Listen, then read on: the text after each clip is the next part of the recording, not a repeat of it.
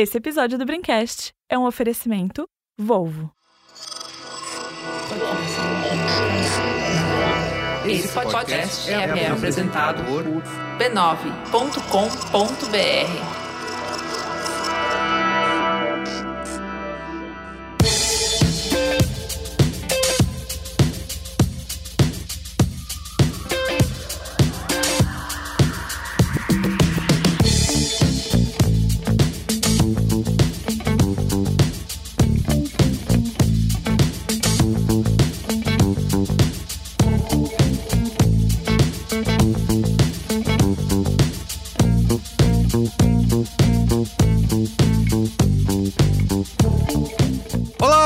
Carlos Merigo, esse é o Braincast número 412. Estou aqui hoje com Ana Freitas. E aí, Ana, tudo bem? Ah, tô por aí, né? Muito bem. Bia Feroto. E aí, Bia? Olá, Braincasters. Estou por aí também. Olga Mendonça. Ah, tô por aí. Cris Dias. Boa noite, internet. Boa noite, Brasil. Não tô por aí, não, que não dou acesso à intimidade pra ninguém, não. E Luiz e Gino. E aí, Luiz?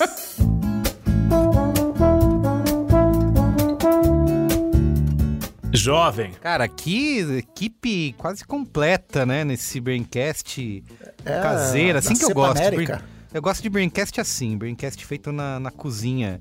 Sem pessoas de fora, sabe? Senadores da República. Até parece, até atrapalhando parece. Vamos lavar roupa suja aqui agora, em cadeia nacional. Gente do Congresso Adoro um convidado Nacional. que eu sei. Ah, sei, sei. Lavar roupa suja que nem a gente faz no grupo, que Que fica parecendo um grupo de grupo. família tóxico. Nossa, é, tem dias que vocês estão. Bom, olha, mas gente, o. Vocês Mudando de assunto. Ah, Isso, eu, apontando tô- dedos, mudando já- de assunto. Muda mesmo, eu já tô entrando aqui como Tudo se fosse um domingo à tarde, né? No churrasco, conversando coisas que não deve. Mas temos um. O REC tá apertado e temos um Braincast a gravar aqui. E vamos falar de o mito de furar a bolha, né? Que é uma expressão que a gente sempre usa né, na Caramba, comuni- você falou tão rápido que É. parecia uma lenda alemã. É. O mito de Fradaholem. Fradaholem. Mito de Não, Fraudarholm. é de é, da Pérsia antiga. Sempre tem uma, uma Deve ser- palavra alemã. Deve ser parecido com a história do Beowulf, né? Isso, isso. Tem, legal tem sempre uma palavra em alemão pra explicar alguma coisa super complexa. E a gente tá inventando Tem. isso aqui agora. Porque a gente sempre fala, né, na- nas nossas conversas, nas nossas redes, serve pra nosso trabalho em comunicação Nosso no geral, né? Todos nós comunicólogos aqui, é, também pra política a gente tem usado bastante, que é preciso furar a bolha, né? Tem que se comunicar com todo mundo, não pode ficar só fechado no nosso clubinho como eu acabei de falar que a gente gosta muito de fazer, é, e a gente vai discutir aqui nesse Braincast se devemos realmente fazer isso, se isso é possível e como fazer, né? Tem um método É. pra isso? Tudo bem. É, é isso. É isso. É isso. Muito bem. Tem, não É sei. Ana Freitas prometeu revelar aqui o método. A gente vai descobrir. Ó, É, não, eu vou revelar o método, É. mas antes você tem que assistir esse vídeo de 40 minutos. e eu vou. E... Tá bom. Ia ser legal o masterclass da Ana, né? De furar a bolha. Isso, lógico. Meet your é, new meet, instructor. meet your new instructor. É. Ana Freitas Exatamente, teaches é, é, furar ela. a bolha. Imagina preci- ela. Eu, eu já poderia fazer o flyer dela com um plasticozinho bolha, assim. Olha aí. slow motion. Olha, dando ideia pra capa. Ó, Vendendo bonitão. produto Merigo, já. para de gravar que a gente tá dando muita ideia já. Isso, o pessoal exato. já vai roubar. Compre esse curso de Ah, 2 o mil fi- dólares fidget e depois você vai aprender o método aqui no Braincast. Muito bem, mas antes, quero aqui, como sempre, divulgar a rede B9 de podcasts, lá em podcasts.b9.com.br ou procurando por B9 aí no seu aplicativo, agregador, tocador, streaming favorito. Você pode procurar por B9 que você acha a gente, tá bom? Para ouvir todos os nossos podcasts, todos os nossos episódios, nossas conversas aqui super importantes que definem os rumos do Brasil e do mundo. Tá Mais bom? que nunca. Podcasts premiados, podcasters premiados, ou ao menos indicados a prêmios. Olha, pois Nesse é. momento. É, ao menos não que saíram, né? jurados teriam cogitado em algum momento É. indicar prêmios. Um, ju- um jurado olhou. Foi a- levado em a pro consideração, lado né? e fez, Ah, porra, esse aí talvez, hein? Aí seguiu o caminho e dele. seguiu o caminho, optou por outro. Mas foi, foi podcast que cujo foram aventados, os nomes foram cogitados para as listas, né, de premiação. Muito bom, É cara. maior do que as Eu quero pessoas botar que um selinho desse com folhinhas assim na capa. É, Tipo, foram cogitados aquele jeito. Aquele podcast daquela menina que tem, fala aquela coisa com aquele cara. Aquele lá, é, é. É. O B9, o Ai, B9, meu aquele lá. Cogitado a melhor menina da- daquele podcast lá. Melhor Já mocinha. imaginei, já imaginei Sério. a capinha, né? Isso. A capinha do As podcast folhinhas escrito, assim, ó, né? do... Quase Awards. cogitado ao. Grêmio. Los Angeles Times. É bom. é Aquele lá. Pensaram sobre isso, né? Ai, meu Deus do céu. Branquesteria Gourmet também, gente. Branquesteria Gourmet, que é a casa de todos os branquesteiros, né?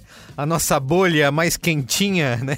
Ai, fala. É, que você pode acessar lá no Telegram, assinando o Braincast em b9.com.br barra cine e fazendo parte aí do nosso grupo, né? Venha fazer parte da nossa bolha, onde você conversa com a gente, manda links. O Cris até pegou dicas lá na...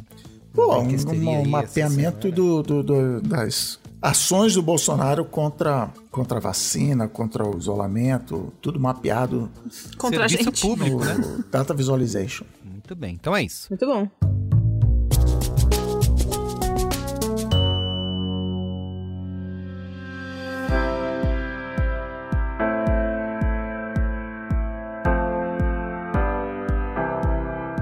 A Volvo Cars fechou parceria com a siderúrgica sueca SSAB.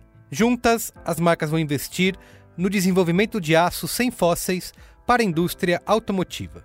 A parceria com a SSAB acontece dentro da Hybrid, iniciativa da siderúrgica para desenvolver aço de qualidade, eliminando assim o uso de combustíveis fósseis. Isso é resultado do Plano Geral de Ação Climática da Volvo Cars, um dos mais ambiciosos da indústria automotiva. Isso porque o futuro da indústria dos carros precisa envolver também o futuro do planeta. O objetivo da Hybrid é substituir o carvão coque, que é muito usado para produzir aço à base de minério de ferro. Colocando a mão na massa, é a Volvo quem está garantindo o aço SSAB, feito de ferro com redução de hidrogênio. Essas primeiras peças já estão sendo usadas para teste, lá em Luleå, na Suécia. O plano da SSAB é ser a primeira siderúrgica a abastecer o mercado com aço isento de fósseis. E a Volvo, claro, será a primeira montadora a usar esse aço em seus carros. Para você ter uma ideia do impacto disso, toda essa história de carvão coque, fornos e minério de ferro torna a indústria siderúrgica responsável por cerca de 7% das emissões diretas globais de carbono. E com essa parceria, a Volvo pretende reduzir as emissões de CO2 da Suécia em 10% e da Finlândia em 7%. E esse impacto deve chegar logo na cadeia global da empresa, resultando aí numa redução da pegada de carbono em 40% até 2025. Olha, não sei se você já pensou em quem você vai ser até 2040, mas a Volvo quer chegar lá como uma empresa neutra em impactos climáticos. Para saber mais, siga a Volvo nas redes sociais ou acesse volvocars.com.br.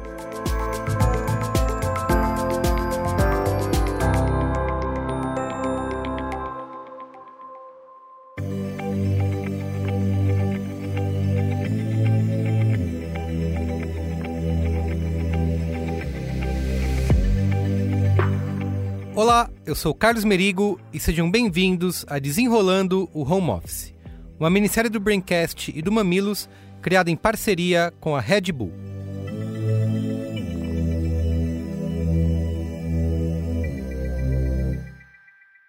Nas últimas semanas, contei aqui com a Michelle Sanders, coordenadora do bloco Unidade da Escola Perestroika, para nos ajudar a analisar as mudanças que a pandemia, o isolamento social e os novos modos de gestão têm trazido para o mundo do trabalho. E agora chegamos na reta final dessa jornada com uma pergunta que a Rafaela Carvalho mandou lá nas nossas redes sociais. A Rafaela sente que de um tempo para cá ela só trabalha. Não tem tempo para mais nada além do trabalho e quando não está trabalhando, está dormindo.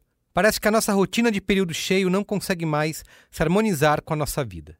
Então eu perguntei pra Michelle o que, que tá rolando na nossa cabeça. Tem cura? Isso nada mais é do que a reprodução de um sistema industrial. Você tinha lá o esquema fabril, ele era formatado dentro desse sistema. Então você tinha lá os horários para pegar o ônibus, o horário para entrar e sair da firma, os apitos de intervalos, o refeitório. O que acontece é que todo esse avanço de tecnologia, você tá o tempo inteiro vivendo de forma mesclada, você não consegue mais ter essa separação do que, que ficou na fábrica e do que, que vai para sua vida. E essa dicotomia de modelos, eu acho que causa um grande estresse, porque o estresse ele está muito relacionado a quando a situação interna e a situação externa elas não estão correspondendo, quando você não está conseguindo achar uma sintonia entre a situação que você está vivendo ou o que você está pensando. Michelle, aí você deu aula, hein? Tem vezes que não é a gente que não se encaixa com o método.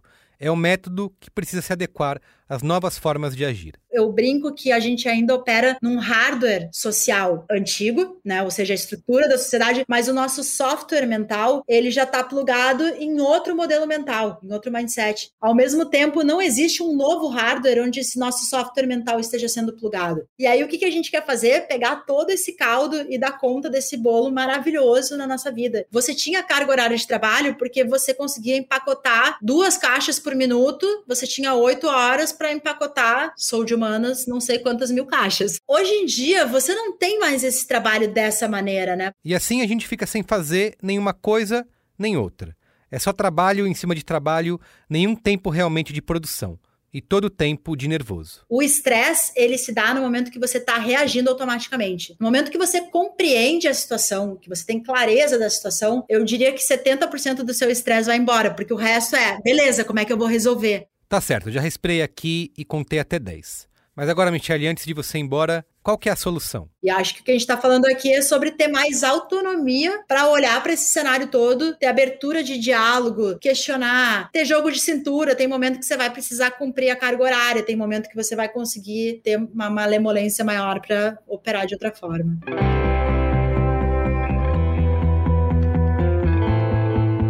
Nada mais estressante do que se perceber vivendo numa gambiarra. Quando o turno de trabalho não cabe no seu dia, é hora de repensar tanto seu dia quanto o turno de trabalho. E nesse momento o que a gente precisa fazer é constantemente respirar fundo, olhar tudo ao nosso redor e se perguntar quanto disso faz sentido. O que dá pra gente mudar talvez seja até pouco, mas só de arrumar uma estante a casa já fica um pouco menos bagunçada, não é? Bom, eu vou ficando por aqui. Amanhã o Desenrolando Home Office chega ao seu último episódio lá no Mamilos. Agora escuta só esse recado da Red Bull.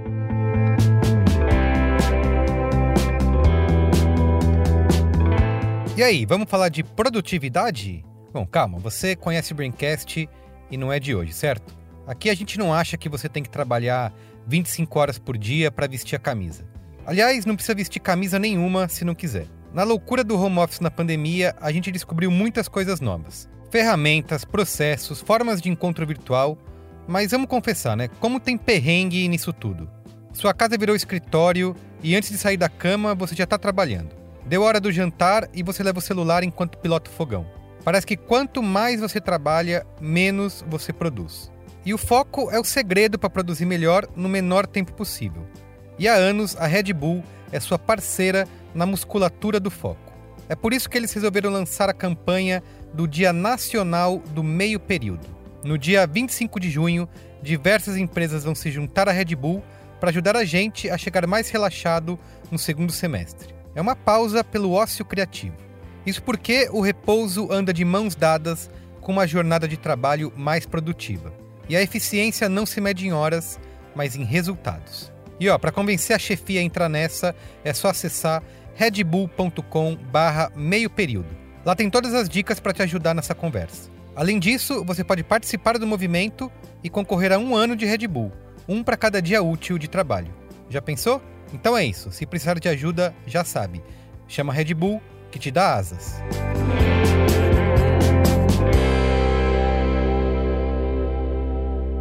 Muito bem, então é isso. Vamos pra pauta? É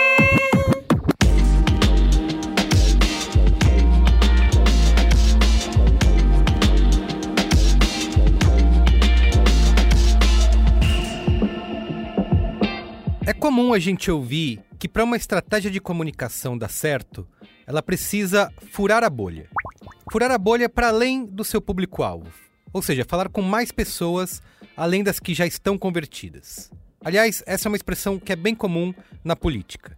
Não dá para negar que o bolsonarismo foi o maior fenômeno do eleitorado nos últimos anos.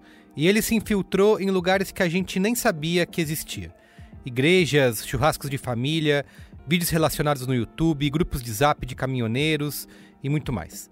Enquanto isso, a esquerda insistia em discursos para lá de conhecidos, que não pareciam empolgar muito grande parcela aí do eleitorado. Como eu falei, esse era o tal só pregar para convertidos. O Bolsonaro venceu a eleição em 2018 e a tese da eficiência de furar a bolha, ou seja, chegar a outros públicos e dizer o que eles queriam ouvir, venceu também. Mas a política é só um exemplo. O discurso do furar a bolha também afeta muito as marcas. E é por isso que a gente vê tantas marcas aí, tantas empresas nas redes sociais querendo ser modernosas, jovens, versadas nos memes, né? Tentando surfar em qualquer onda que aparece para justamente furar a bolha. Em resumo, furar a bolha fica bastante parecido com uma comunicação baseada em aproveitar oportunidades, falar com todos os públicos possíveis, abrindo mão de uma identidade centralizada. Parece até sensato, né? Só que essa é uma estratégia perigosa que, historicamente, as teorias da comunicação definem como bem prejudiciais. É por isso que no Braincast de hoje a gente se pergunta: afinal, o que é furar a bolha? A comunicação realmente deve buscar isso a todo custo? E se deve, como fazer? Vale a pena você arriscar o seu público fiel, a sua bolha ali quentinha e confortável, para falar com todo mundo? Então é isso, continue aí ligado no Braincast para conferir esse debate. Muito bem, gente, a teoria da bolha aí, né, o filtro bolha. Inclusive, não sei se já entrou para uma Copa de Buzzwords, mas se não entrou, deveria, né? Porque sempre falado aí nas reuniões, né, que nós tanto já fizemos aí mundo afora, alguém sempre vem. Temos que furar a bolha.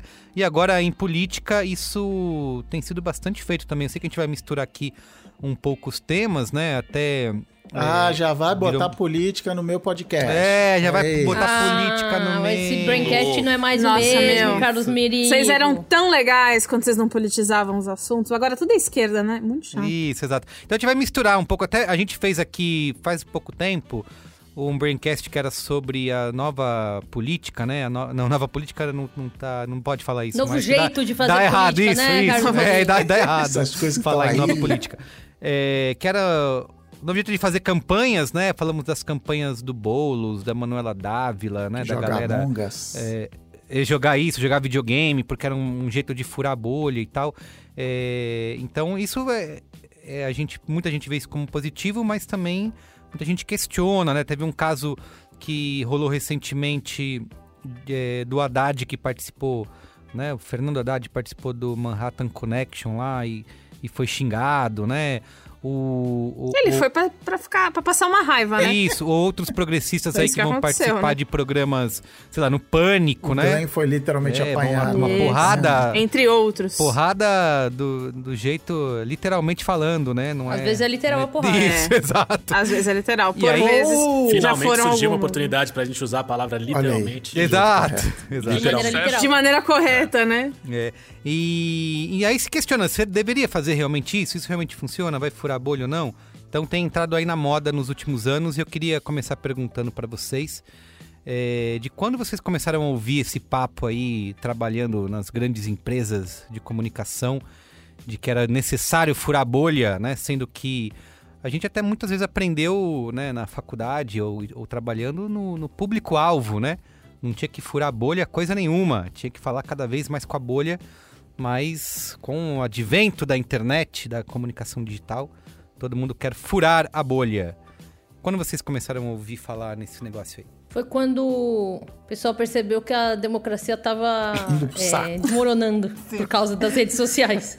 Foi nesse momento, bem nesse momento aí, eu, eu diria, eu acho que foi por volta de 2014, Um pouquinho antes, 13 ali? 13, 14, que aí o pessoal começou a perceber o quê? Que a, a democracia Essa menina. Não ia segurar a onda. putz, tava galera. fraquinha, aí. Tá ficando meio. tava levantava Ela a não, mão, não come nada, Não come come- feito um passarinho, Bracinho não tem fino, sustância nenhuma. levantava a mão pro alto, fino. Deus puxava. E aí o pessoal falou: "Ai, é por causa do algoritmo, por causa da bolha, o filtro É, bolha, filtro tem bolha, que furar a bolha".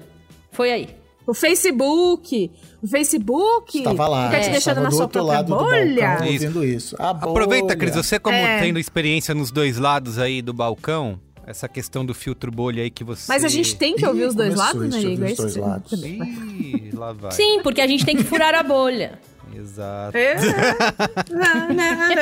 Exatamente. O Facebook é o criador da É, bolha. a história é que, inclusive, o, esse termo, né, filtro bolha, é de, Filtro que, é de que era um algoritmo que se retroalimentava. Você, quanto mais você dava like nas coisas de, sei lá, de direita, mais coisas de direita você ia vendo. E dentro do, do raciocínio da proposta do, do, do algoritmo faz todo sentido, sim. E era uma época, antes dessa época aí da, que a Ana falou, era uma época de sonhos e onde a gente achava que a internet era um lugar bom, né? Hoje a Bia falou, adora a internet. é, Como é que é a Bia que você falou? Adora a internet mais? Eu odeio todas as coisas que eu tenho que fazer tipo, pra estar três senhas.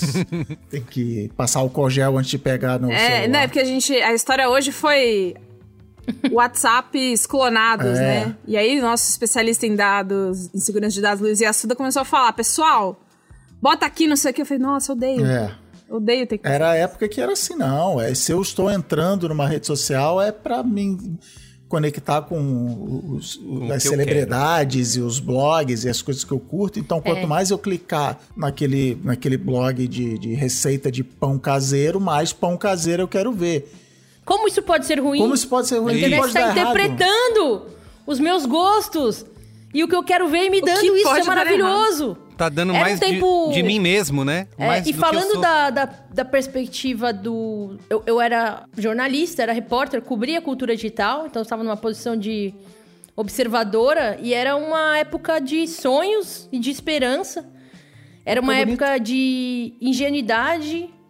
E era uma época em que. Hoje, hoje quando eu encontro os meus amigos que, enfim, repórteres, meus editores da época, a gente se encontra e frequentemente a gente tem uma conversa que é sobre como a gente não viu isso vindo, assim. A gente falava muito. Eu trabalhava no Link, né? Que era o caderno de cultura digital do Estadão. Que era um caderno meio à frente do tempo dele, né? Na época. A gente falava muito sobre as consequências culturais é, da tecnologia na sociedade. Mas a gente tinha um olhar muito positivo, né? Isso. Muito otimista. A, a sociedade como um todo, analisa, é, quem analisava a internet, quase todo mundo tinha um olhar muito otimista. O Você início tinha- do sonho era o botão de like, né? É. E Você aí, tinha... agora... O deu tudo errado é... Deu tudo errado. É só vou consumir É hoje. mais, só vou consumir mais do que eu quero, né? Mais do que eu gosto. A internet vai ser personalizada pra mim. Como que isso pode ser ruim de alguma forma, né? Tá, mas mas o, o raciocínio também, vamos por cinco segundos deixar a política de lado, mas é assim, vamos dizer que no meu exemplo do pão lá, eu gosto de, de vídeos de receita de pão, mas eu não gosto de vídeo de gatinho. E se o algoritmo me mostrasse um vídeo de gatinho, eu naturalmente eu não ia ver, eu não ia clicar. Então assim, o Exato. quanto Nem faria sentido ele te mostrar. é, então assim, o quanto as pessoas já não estavam né, né, com a cabeça nesse lugar. Eu sempre, eu sempre falo isso, que, que o governo atual que a gente tem trazendo a política de volta, ele é só consequência de, de um povo. Se, se o povo tivesse com a cabeça em outro lugar, não teria sido eleito. Ah, teve fake news, teve exageros, teve né, mentiras e campanhas difamatórias. Beleza, mas assim, a cabeça das pessoas, está- inclusive em 2013 É. milhares de pessoas nas ruas de camisa da CBF, ainda não tinha começado toda essa campanha de desinformação, a cabeça das pessoas já estava já estava pronta para aceitar aquela coisa que ia ser servida, e aí beleza, foi retroalimentada pelo pelo pelo É, mas acirrou, né? Cris? Tipo, não dá pra dizer que não acirrou. Sim, sim. Tipo, tem o viés cognitivo e, a- e essas pessoas, elas... Assim, a gente só quer ver aquilo que a gente quer ver, que já confirma o que a gente acredita, e a gente tende a ignorar aquilo que contradiz o que a gente acredita, né? Beleza. Então, a gente tem um viés que, que ajuda. Mas quando você tá dentro desse funil muito louco de, tipo, que te mostra uma realidade que é idêntica ao que você pensa, como se não existisse um outro mundo fora, Só Não, e tem outros vieses que, que confirmam. Você falou que é o. Você vê todo dia. É um, é um papo que, que eu tenho muito com a Ana, que é, o- que é o alcance frequência. Assim. É. É o, de, o, o viés de recência, assim. Não, aconteceu ontem. A violência está alta por quê? Porque ontem eu vi uma notícia falando uma coisa horrível. E quando você vê isso todo dia, a gente está tá nesse, tá nesse ritmo diário há quase 10 anos já. E a proporção também. É quando você abre o, o seu feed e, sei lá, 70%, 80% das coisas que você vê é é, tenha medo, tá tudo errado, as coisas estão horríveis. Isso reforça, isso vai te tra... E aí você clica mais, aí você tá preocupado, você fica com medo, é, é, e isso vai reforçando não só o algoritmo, como você é, dentro de você. E é essa bolha que se forma. Você tem certeza de que tá tudo errado e, e só você vê aquilo. E muito dessa história da bolha também, quando. Porque antes de, da eleição de 2018, teve a eleição de 2016 nos Estados Unidos. E a Wired fez uma, uma reportagem para ver de onde estavam vindo as notícias, os, os sites de notícia e tal. E uma das fontes eram uns moleques na Macedônia que descobriram que estava para ganhar muito dinheiro fazendo blog, colocando banner do Google no blog, vendendo page view, e eles faziam post e aí divulgando em, em Facebook, redes sociais e, e- e telegrams e etc. E eles descobriram logo que quem clicava mais nas notícias loucas gerando tráfego para o site, portanto gerando dinheiro de AdSense para eles, eram a galera de direita nos Estados Unidos. Quando, quando você apertava os botõezinhos Tipo, que a Hillary- fake news de direita, porque a fake news de direita era, dava mais clique, sei lá, uma, porque é uma possível fake news de esquerda. Isso, então a Hillary tem uma. É, faz tráfego infantil. A galera clicava. Quando você falava mal do Trump, a galera não ficava muito indignada. Então, então essa retroalimentação também tem isso. Assim, era uma galera que estava mais raivosa, então estava mais disposta a, a- a clicar nesses absurdos. E aí tinha um componente monetário também nisso. Assim, ah, legal, então eu descobri que se eu fizer isso, eu vou ganhar dinheiro em dólar. Eu moro na Macedônia, o câmbio na merda e vou ficar rico com isso. Então, assim, óbvio que não, for- não foram só os moleques da Macedônia, mas é isso. Esse ciclo, vários ciclos de retroalimentação foram, foram fortalecendo a- essa bolha, foram fortalecendo a membrana da bolha. É, um outro viés que eu queria levantar, quando você falou, Ana, dessa questão da imprensa, eu trabalhava na Info, né? Mais ou menos, acho que na época você devia estar no link. E pra mim foi muito louco. Primeiro que eu lembro do termo, que eu até hoje eu acho ainda mais legal do que bolha, que era o câmara de eco, né? Isso. É verdade. era um termo que era mais usado. é. e- Eu gosto Só que mais acho que a desse. tradução ficava meio tosco, mas eu achava É. também mais preciso do que bolha. É que a Sim. câmera de eco é colocado como uma consequência da bolha, né? É, é, que vai criando essa questão de as pessoas ficarem. É porque é, bolha, quando a gente fala de bolha, dá pra gente pensar nas micro bolhas e as bolhas que se colam. Aí eu já acho que começa a virar uma abstração. Quando eu vejo a Mas galera discutindo é, isso. E eu É. acho que a gente discute mais o efeito mesmo. Por isso que eu acho que a câmera de eco é interessante, né? E é isso mesmo. A gente tava super vibrando com o hiperlink, com a Web 2.0.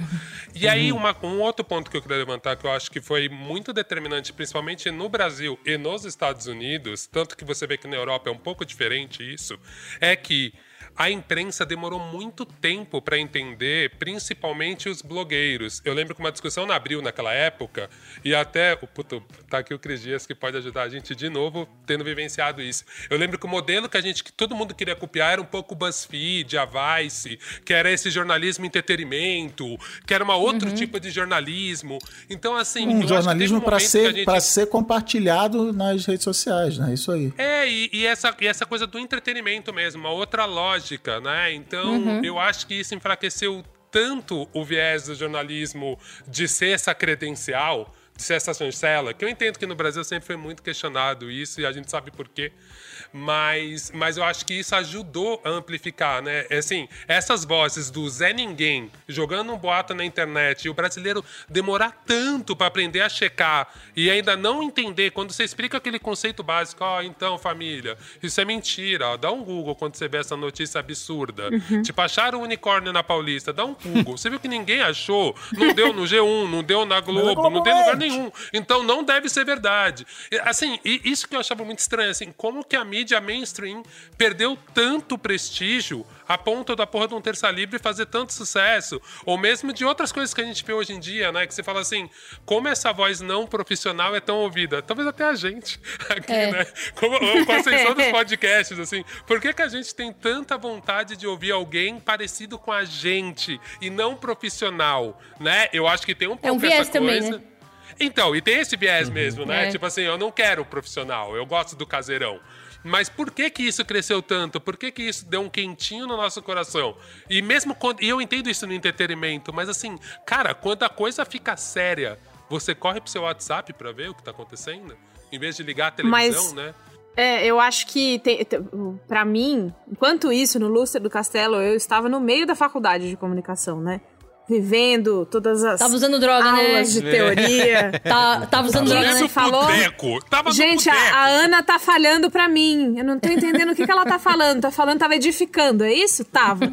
E aí, é, vivendo essas coisas, o, o que eu comecei a ver foi que, tipo, os meus professores mais antigos, né? Pra dizer assim, mais conservadores, né? Eles diziam que a, a internet é a chance de todo mundo poder fazer o seu jornalismo. Porque se a Globo. Aí, 2013. 2013 é as jornadas de junho. Gente, foi tudo Foi- tão rápido. Foi é legal muito que você falou dos engraçado. professores mais antigos, e aí Cristiano Dias balançou a cabeça em, Em- sinal positivo. E, inclusive, falou sobre isso no É, último tipo episódio assim, do seu mais antigos, podcast. tipo pessoas de 40 anos, coisa assim. Amém. Mas, ó, é, então, estavam falando sobre essa chance. Então, professores que ainda ficavam muito impressionados. Isso também eu, eu vi mais cedo, mas é. Cara, todo mundo pode ter o seu blog. Aí, no seu blog, você pode cobrir as coisas como elas são, sem um viés. Porque você não tem uma concessão pública que te é, opri- oprime a falar as coisas. Então, Jornadas de Junho, né? 2013.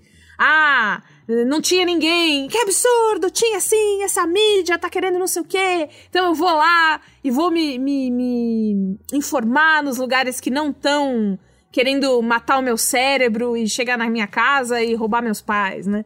Quanto mais a gente via que mais vezes a mídia grande e, e é, com credibilidade cobria de um jeito que você achava errado, que você sabia que não era o certo, não sei o quê, mais essa coisa te sugava pra esses outros lugares. Que E aí explodiu o Media Ninja, explodiu. Tinha um outro que era o não sei o que ninja. Tinham do- duas, Ninja. duas coisas. Do, era o Media Ninja e tinha um outro ninja, enfim. Olha aí. É, Ele era tão ninja, Ninja que ela ninja. não lembra o nome. É, Eles foram bem ela nem lembra o nome, né? Os caras, pá, né? Mas Quebrando o tabu é dessa mas época também? Quebrando o tabu. Quebrando é de um pouco antes. Um pouco antes. Mas enfim, essas explosões, essas explosões desses lugares alternativos pareciam que el- eles, esses lugares é que iam segurar a democracia nas próprias mãos, né? Cacá. Tipo, ah é, a Globo não vai transmitir tudo bem porque a internet é livre. E aqui eu te mostro que teve gente sim, que a gente quer. E aí, com a história dos 20 centavos, uma coisa puxou a outra, Nick viu, Bolsonaro foi eleito, enfim, né? Nikiki. Mas é, a gente... Nick viu, menina quando Nick viu. Quando eu vi a Dilma tava viu a lá. democracia erodil, como a Ana bem lembrou. É, esse negócio que você falou da faculdade, Bia, é curioso porque você se formou alguns anos depois de mim. Ou seja, já era- de se esperar que já tivesse algum tipo de, sei lá, algum tipo de evolução aí no, Que evolução, mundo acadêmico? No tá mundo acadêmico da, da faculdade de comunicação. Quando eu me formei, eu tenho um texto que eu escrevi no, no meu blog, meu finado blog, que fez muito sucesso na época, que era um texto que falava disso, que era assim, ah, eu me formei... O título do texto era alguma coisa assim, tipo, ah, eu me formei em jornalismo em 2009 há 20 anos. E é... Ah, que legal. Porque era um lance que... Só que esse texto foi publicado não há 20 anos, né, no caso. Daqui a pouco já vai ser 20 anos. É, mas... Olha aí. o que eu quis dizer... Você vai é comemorar o aniversário de 20 anos do texto Da minha formação? Lá, vai. Não sei, então vamos ver isso aí. Não sei nem se estaremos aqui podendo comemorar coisas, né?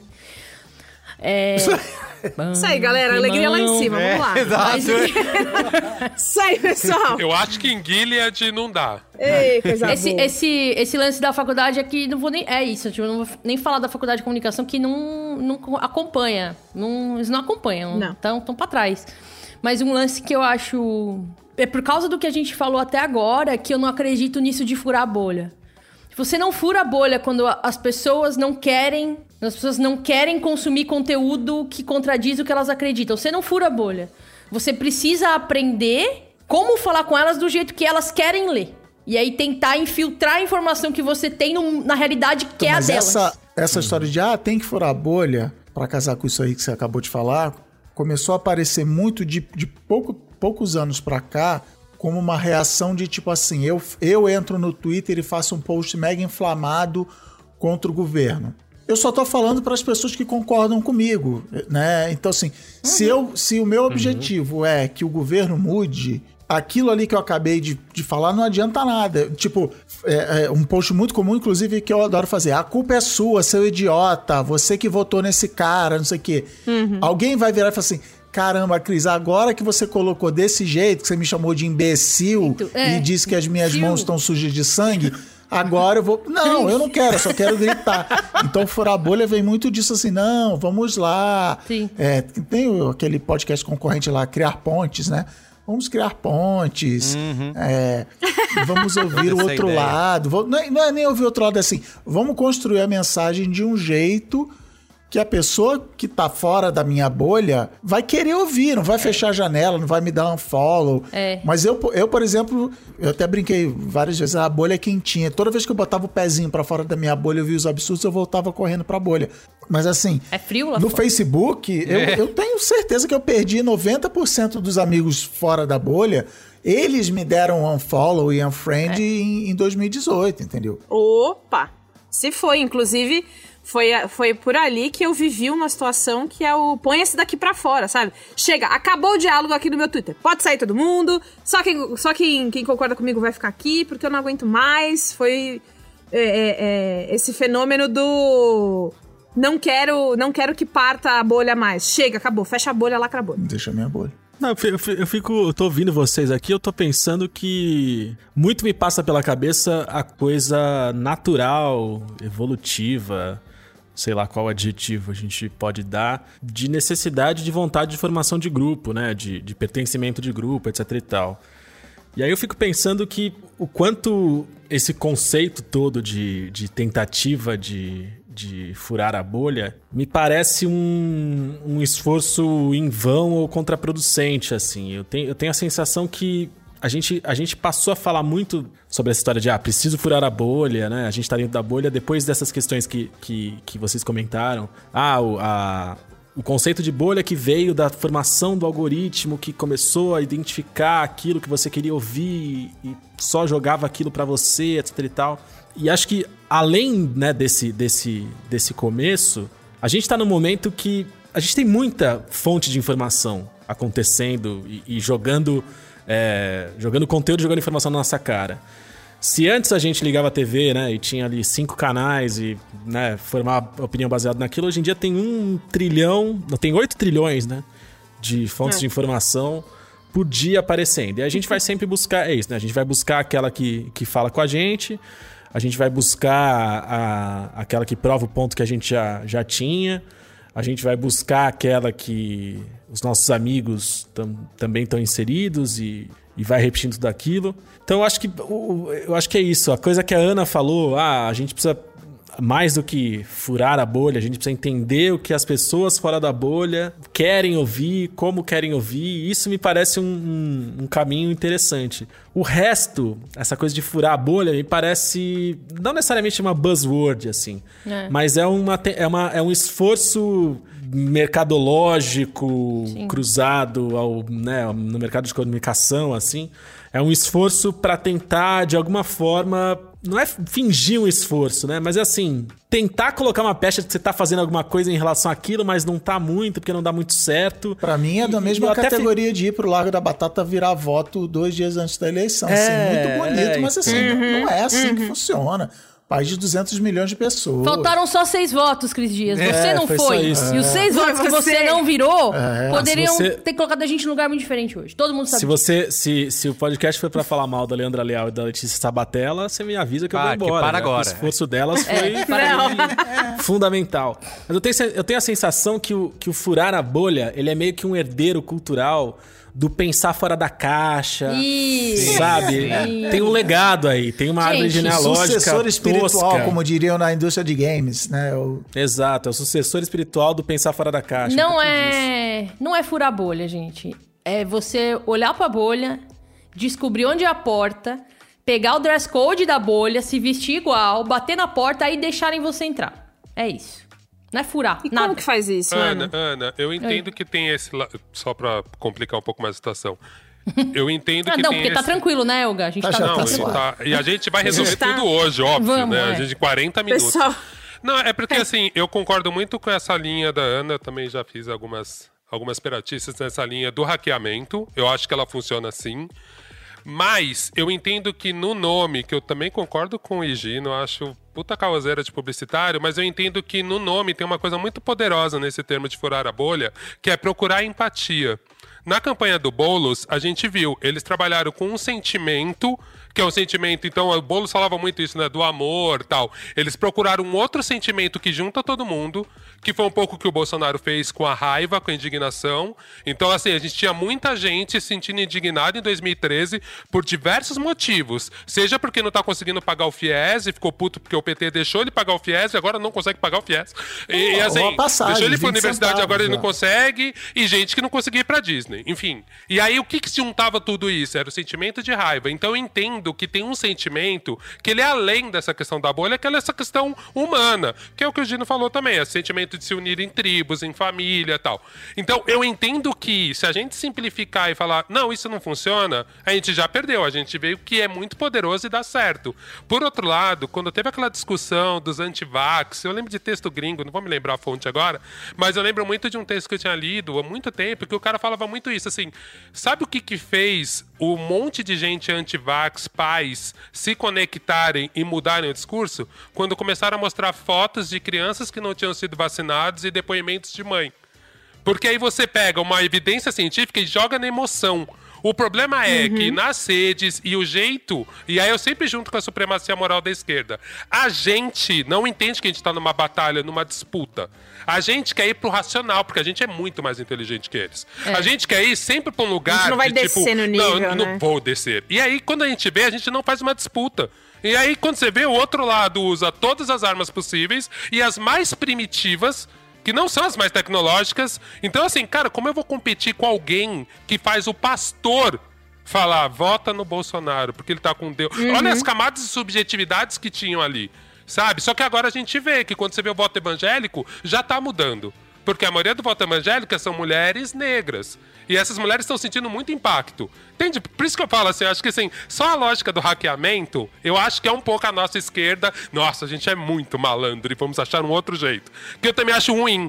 E às vezes eu acho assim, cara, a coisa é mais primitiva, sabe? É tentar entender o sentimento das pessoas em geral, o que, que nos une. O que nos une é que a gente é a porra de um ser humano que tem medo, que tem euforia, que tem um monte de sentimentos. E aí, quando você vê que a comunicação, através da velocidade das redes, da falta de dinheiro, a falta de tempo, a nossa comunicação ela não trabalha mais com criatividade nem com emoções. A gente trabalha baseado num case gringo que nem é nosso, né? É, Tanto que a extrema-direita fez isso, né? Pegaram um case gringo, que é Anon, pegaram um case gringo, Steve Bannon, e trabalharam com uma parada que nem é deles e adaptam pra gente. Quando, por isso que pra mim, assim, eu ainda não entendi, eu não absorvi o que, que foi a campanha do Boulos. Mas eu sei que é um case muito poderoso, porque ele não tava. Ele parece que foi feito pra gente, foi customizado pro Brasil. O Boulos tava na rua com uma idosa que ele botou na internet, Dona Erundina, de um jeito muito legal. Ele tava pegando todos os ícones de. de assim, em vez dele brincar com meme que ninguém conhece, ele pega o táxi do Gugu, que pega a internet, mas pega a tiazinha. Sabe, tipo, é muito genial. Eu queria isso, aproveitar assim. essa que, o questão da, que a gente está, obviamente, na política, né? Teve, eu citei o caso do Haddad, que foi lá no Manhattan Connection e foi xingado lá pelo. Como é o nome dele? Maynard. Maynard, né? Diogo Maynard. Maynard. Maynard. E depois foi xingado também. É, isso, e aí muita gente um- falou. Por que, que o Haddad se submete a isso? Por que, que ele aceita participar desse tipo de coisa? Muita gente dizendo que ele não deveria ir. E uma outra galera dizendo, não, ele tem que ir mesmo, porque isso é furar a bolha, né? Ele precisa falar com pessoas. é, que- Merigo, eu acho que ele tinha que ir se ele fosse confrontar com firmeza. Que eu acho que essa é a coisa que a gente não entende. se você vai nesse. Eu acho importante ir, que nem quando o Boulos foi na Jovem Pan, mas tem que confrontar com firmeza. O Haddad é o cara que xingou em latim. Eu nunca vou me esquecer disso. Quando eu vi ele num debate xingando em latim, eu falei, por favor, não, não- você não sabe brigar. Fernando, Tira esse Fernando, moço daí. Sabe? Tipo, porque não dá. E eu acho que Não esse é uma o problema, ingenuidade tá, a gente querer achar que vai furar a bolha participando desse tipo de, é, de programa, onde a galera tá indo. Mas é que não bota o dress code, que a Ana falou. Se você vai vestido de acordo com a festa, Cara, bo Existe bolos uma no outra flow, história aí. Bolos É no Isso, flow. isso, boa, boa. Entendeu? É um bom Boulos no. Flow. Ele foi, ele foi. Não, eu não acho que o Flow era completamente contra o Boulos, não é isso. Mas assim, ele era um cara que tinha firmeza pra conseguir. E eu não digo firmeza de ser, ser grosso.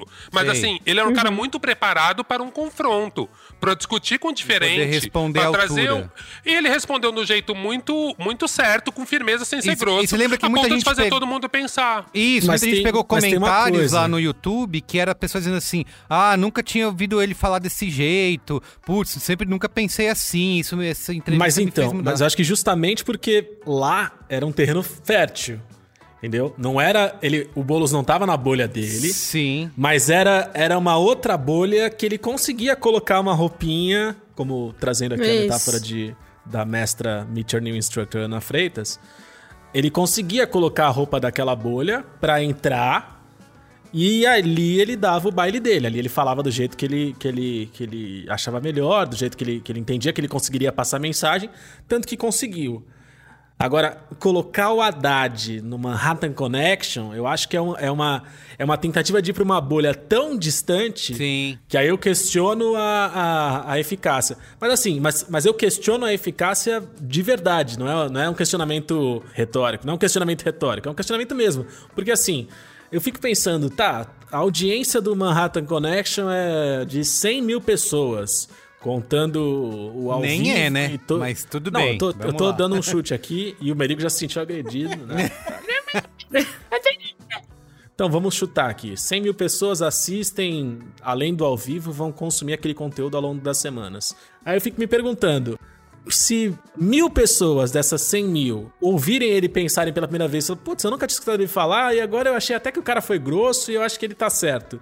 Vale a pena a- a- o contato intelectual com essas mil pessoas contra a reafirmação da mensagem que as outras 99 mil já tinham e o efeito que essa reafirmação vai ter, pensando na, na capilaridade da- da- da- dessas pessoas enquanto propagadoras de conteúdo, saca? Eu não E sei se você faz ajudar a ou não. inflar uma bolha que em tese tá murcha, né? Que tá, tipo, como a gente falou, a audiência não é grande, é uma galera já lá decadente, né? Que foi. Então, mas, mas aí eu fico pensando se, cancelado. se essa questão, ah, vai, Haddad vai no, vai no Manhattan Connection, né? Eu volto pra essa questão que a Ana tinha falado, que é, será que não, não, não, não é o caso, tipo, ah, a gente tem que olhar e entender pra quem vale a pena a gente direcionar a mensagem, Pra qual bolha vale a gente furar. Tem todo. Eu Ah, acho isso. quero furar, eu quero furar a bolha. Tipo, acordei de manhã. Falar, ó, tô na minha bolha, tá gostoso, mas eu não quero mais ficar aqui. Eu quero furar. Não, agora eu tô, eu tô pensando, a, a furação de bolha, ela diz respeito à bolha que a gente tá agora ou ao furar a bolha que a gente quer invadir? Você tem que furar duas bolhas, né? Você tem que sair da São sua duas bolhas pra falar. e aí entrar na outra. Então vamos lá. Então, É uma novo. questão de uma questão de física mesmo, né? O problema é o verbo, né? Que é tipo, você quer entrar em outra bolha. As pessoas gostam de usar furar. Eu tô, eu tô falando que precisa procurar a porta. Você fala assim, ah, eu quero. Eu preciso entrar naquela, naquele prédio. Você pode muito bem arrombar a parede. A maioria das pessoas prefere a porta. Então acordei de manhã querendo atravessar portas. Lindo. É. Eu esqueci agora o que eu ia falar. Mas não, eu entendi o que você estava dizendo, é que a gente tem que escolher qual a bolha que vale a pena você entrar. Porque tem bolha que você vai bater na porta, você pode estar bem vestidinho, de acordo com o dress code da bolha, você pode ter estudado todos os jargões, que eles vão olhar pra tua cara e falar, foda-se, já te conheço e não gosto de você, você não vai entrar aqui. E tem, e tem uma coisa também de furar bolhas que eu fico pensando, e isso tem muito a ver quando isso tá só voltado pro, pro debate político. A gente tem um negócio de. Essa tentativa de, de furação de bolhas ou de entrada de portas do vira-voto da Leandra Leal e da Letícia Sabatella, que tem um negócio de precisamos espalhar a mensagem de amor para o mundo inteiro, né? Tipo, precisamos tomar café com bolo com todas as pessoas do mundo e mostrar pra todas as pessoas do mundo como o nosso lugar de cafezinho e bolo é mais gostoso do que qualquer outro lugar. E, e, e no, final das aí. contas, é, a- além eu da arrogância, nisso, mas eu acho que além da arrogância tem a, tem a ingenuidade e a estupidez de querer fazer isso e não de pensar de forma prática que é, eu preciso de 50% mais um pessoas é, para furar a bolha, pra tomar cafezinho, pra virar o voto, pra ir pra praça, pro Lago do Machado e pra Praça da República. É. Entendeu? Então, É que, eu- É, eu- é eu que concordo quando o Oga falou o negócio do posicionamento da esquerda e tal, eu pensei nisso, eu acho que nem tem tanto a ver com, com essa história de bolha ou não, mas eu, eu não consegui parar de pensar nisso até agora, que é essa arrogância da esquerda de virar e, e falar assim. O outro lado é mal, o outro lado é racista, o outro lado é preconceituoso, o outro lado odeia, isso assim, de vilanizar e, se- e ter uma superioridade moral, intelectual, o outro lado é burro, o outro lado cai em mentiras. Eu não. Eu sei exatamente o que está acontecendo, eu sou o dono da verdade. É isso, eu vou botar um bolinho aqui, eu vou chegar, eu vou encontrar com a pessoa no Largo da Batata e eu vou mostrar a verdade para ela e eu vou virar o voto dela. E, e- não é, É que isso, eu não sei cara. vocês, mas eu sou muito inteligente, cara. Pra mim, esse discurso acaba, acaba dando certo. Por Mas- acaso ele, ele casa, ele encaixa. É, assim, É. Eu, eu acho que tem uma premissa no- nessa dualidade do discurso político que, quando a gente reduz, ela tem uma arrogância. A gente pode ficar discutindo aqui, mas no fim do dia, a gente acha que tá certo porque a gente acha que entende que a nossa visão de mundo é melhor que a deles. Então, Não, é aí normal, aí é da disputa. É, isso que da eu falo. Eu acho que a questão da supremacia moral é um pouco maior. Sim, assim, é maior, é maior. Acho Porque, que é esse assim, lugar que o Cris falou, que é, isso, ah, eu sou mais inteligente, eu não caio em mentira.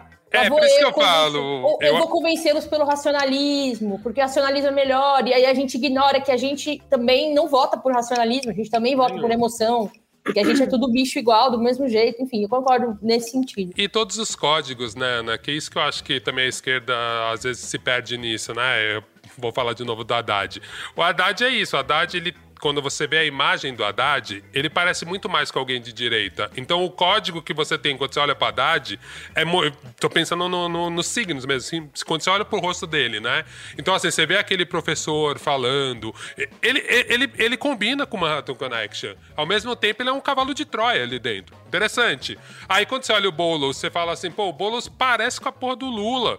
Quer dizer, é muito difícil. O, o caminho que o Boulos tem que fazer imageticamente pra chegar e as pessoas deslocarem ele da visão de comunista só por causa da barba é gigante.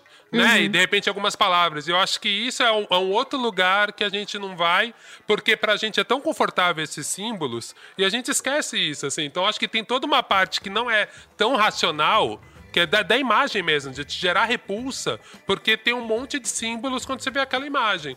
Né? Eu, eu tô achando muito interessante a gente analisar agora o que o Ciro tá tentando fazer, assim. Né? o Ciro, assim, o boy chato, Ciro, eu sei. é e, é, e é muito louco, né? É, e é muito louco, assim, a gente ficar entendendo isso, né? O cara tá conseguindo, tá tentando, eu acho que vai dar errado, mas ele tá tirando todos aqueles símbolos pra agora se aproximar dessa direita perdida pra virar a terceira via. Quer dizer, cara, será que ele vai conseguir agora sair do extremo do WhatsApp que ele era o, o comunista pra passar pro outro lado, né? Mas tipo, ele vai ter que utilizar muito disso, desses recursos, né? O Ciro não tem a menor, o menor pudor em trocar de roupa na frente da galera. Ele fura, fura a bolha Assim, total. ele- É, né? tá, ele- ele tá passando um pouco, eu tô achando. Ele Mas ele tá na disputa. no... Ele Não, tá, ele tá- mas ele tá. quer entrar no prédio se tro- trocando de roupa na avenida.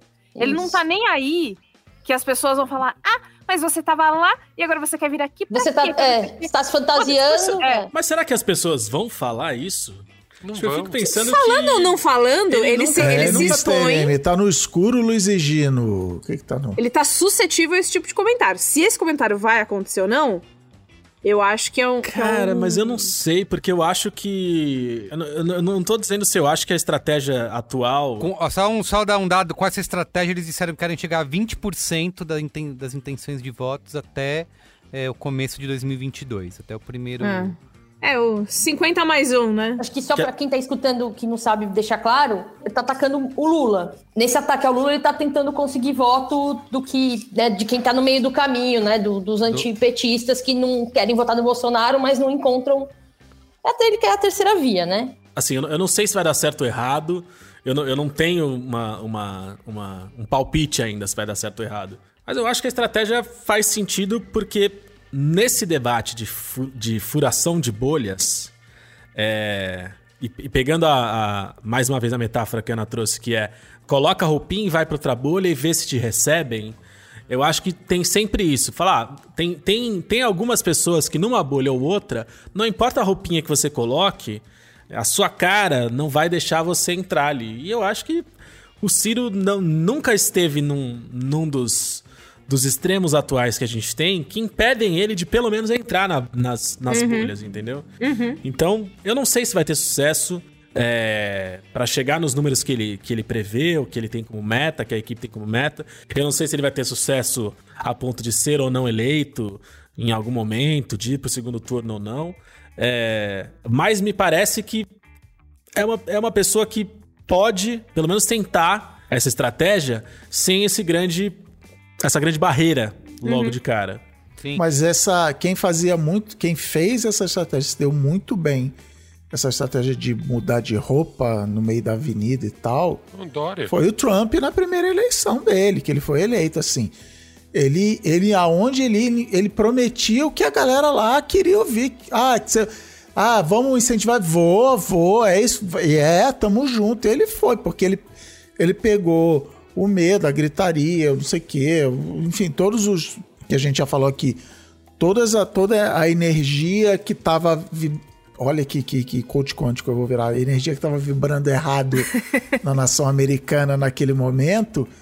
E prometeu, cara, e falou que as pessoas queriam ouvir, entendeu? E deu no que deu. Ele é óbvio que algumas coisas ele não abria mão, questão de imigração e tal, mas no detalhe ali ele, ele não, tamo junto. E aí, inclusive, uma das coisas que ele fez foi irritar, é, decepcionar alguns eleitores. Depois falou, pô, ele falou que sei lá, não ia essa fábrica aqui da minha cidade não ia fechar e a fábrica fechou, entendeu? Então, Sim. mas ele fez isso Eu queria só citar um amigo da galera aqui, amigo da Ana, né? Na verdade, porque é ela que realmente conhece todo mundo. Que é o Felipe Neto, quando ele esteve no Roda Viva. Pô, famoso amigo da Ana, É inclusive. famoso amigo da Ana, assim que ele é apresentado, aliás. É, ele falou que a estratégia de comunicação dele é a mesma do Bolsonaro, só que invertida, né? É, que da mesma forma que o Bolsonaro se especializou a falar só com a base dele, com os 30% ou talvez 25%, né? Talvez tenha diminuído um pouquinho. Mas É, depende de quando, né? O Felipe Neto também dá essa, esse conselho, né? De se comunicar radicalmente bem com o seu público específico, né? Que isso traz muito mais resultado, muito mais impacto do que você pulverizar e tentar falar com uma é, ter uma comunicação mais ampla. Porque É. você falar muito bem com esse público fiel é o que vai garantir a sua relevância na plataforma, na rede que você tiver. Foi isso que eu aprendi Faz na sentido. faculdade, inclusive, bicho. Não é? O, lá nas aulas de CRM, Customer Relationship Management, que eu tive com o professor Toshiro, eu não lembro o nome do professor, mas ele trazia no começo da. Na primeira aula do curso dele, ele trazia uma metáfora do Toshiro, que era um dono de banca de feira. E aí ele foi apelidado de Toshiro depois. Ótima Comentário história. relevante? Isso, é, exato. Comentário relevante, se a, se a nossa editora quiser cortar, tudo bem, senão eu vou apenas ser humilhado na frente da audiência. Mas, mas é, é a grande questão que ele repetia de forma intensa e quase nunca sem parar. Ele falava: é mais fácil você manter clientes do que conquistar novos clientes. Então mantenha a porra do seu cliente. Mas a- a- e, e é por isso que eu, que eu, que eu sofro quando, quando eu vejo a estratégia de furação de bolha. Porque me parece que ela vai contra tudo o que as teorias de comunicação dizem que dá certo há tanto tempo, né? Então, assim, manter clientes é mais é mais é, é mais fácil e tem me- resultados melhores do que tentar conquistar novos clientes. Então, E nichar, e nichar costuma ser melhor também. é, Isso, nichar costuma ser melhor. Quando você amplia demais a comunicação, você você enfraquece. Ah, mas tem tá tanta, bom, vamos- tem, tem vamos tanta-. É que, tantas assim, teorias. É que, é que falando de teorias, tem- democracia, que a maioria ganha, é meio foda você nichar, porque é completamente contra a lógica da democracia, É, mas entendeu? de nichar, Na em- você pode personalizar em massa. Essa é, a É, ideia. é, exatamente. Ah, mas aí, aí você tá então. sendo publicitária. Aí você mandou. tô Mas infelizmente trabalho. a gente tá no Braincast, que é, É. negócios. Comunicação Cultura digital, digital, e inovação. Eu quero que a Ana explique dessa questão da personalização em massa, mas até em política, né? Se é, coloca aqui pro executivo, né? Para uma, pra uma eleição majoritária como para ser presidente, é muito mais complicado você ser radical, porque você precisa conseguir atender uma, meio, uma, uma maioria ampla. meio. Exato, ganha a eleição em, em dois turnos, ganha quem tem menos rejeição. Isso, né? isso. E pra você ter, ser eleito, por exemplo, deputado, senador, por isso que tem os malucos aí, porque eles sabem que eles só precisam falar pra aquela meia dúzia ali, né, Pra aqueles milhares de, de, de malucos, e aí eles vão ser eleitos com isso. Que era a base do Bolsonaro. Isso, e muita gente- PM e exército. Exato, por, por, E era o básico Por que a dele. gente vê um monte Eles- de, de bolsonarista aí que não muda do- de discurso e cada vez radicaliza mais? Porque isso vai garantir com que eles sejam eleitos para esses cargos, né?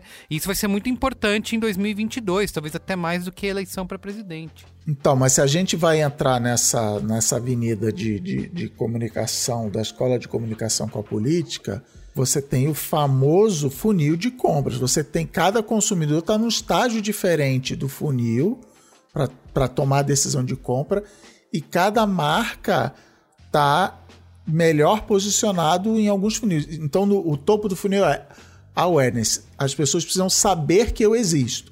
Coca-Cola tem 99,9% de awareness. Eu não preciso fazer campanha falando existe um refrigerante chamado Coca-Cola. Então eu vou descendo. Ah, como é que é? Ah, não, já decidi que eu vou comprar um carro. Ah, então tá, eu vou lá, Chevrolet, não sei o que, Fiat, vou no sempre. Não, mas eu tenho essa nova marca. Ah, então você está na consideração. Então eu preciso. Você já sabe que a minha marca existe, mas ela nem passa pela sua cabeça porque você acha que ela não é para você. Porque o carro é caro, que é um carro que quebra muito, que é um carro. Ou, ou normalmente assim, nem. É, não, nossa, nem lembrei. É realmente. A Fiat tem um carro do, do, do tamanho que eu preciso e tal. Ah, que interessante. E lá no fim você tem o fundo do funil, que é o tá bom, agora eu vou lá comprar, tomar decisão de compra e fechar. E aí você tem estratégias diferentes para cada fase do funil, inclusive é chamado de funil, porque é uma jornada. Você tem que pegar a pessoa lá na boca do funil, lembrar que você existe, trazendo, trazendo, trazendo, até ela tomar a decisão de compras. Então, é, às vezes a gente. Ah, o cara não tinha que ter ido no, no Roda Viva, o cara não tinha que ter ido no Marrata Conosco. Você não sabe em que ponto do funil que ele tá e que qual. Talvez nem ele saiba, tá também falou, show, adoro uma Rata Connection, vou lá. Entendeu? Mas assim, cumpre objetivos diferentes. Cada coisa cumpre um objetivo diferente. E aí você tem, no, no, na- no, no fim do funil, na hora de comprar, o que a gente estava falando agora de manter o público, porque é isso, é muito mais barato você renovar. Não, compra de novo, compra o próximo engradado de Coca-Cola e tal. E, e toda essa coisa de que, uma vez que você decide por uma marca, é difícil você mudar de marca, principalmente público mais velho. Quanto mais velho, tanto que eu. é, a minha publicidade online é horrível, porque todas essas marcas viram e falam assim: não, ele, ele, ele não vai mudar de ideia nas coisas que ele já compra, ele não vai trocar de, de Coca para Pepsi, ele já bebe Coca a vida inteira. Quanto mais velho, mais difícil é mudar. Então tem, tem essas estratégias diferentes.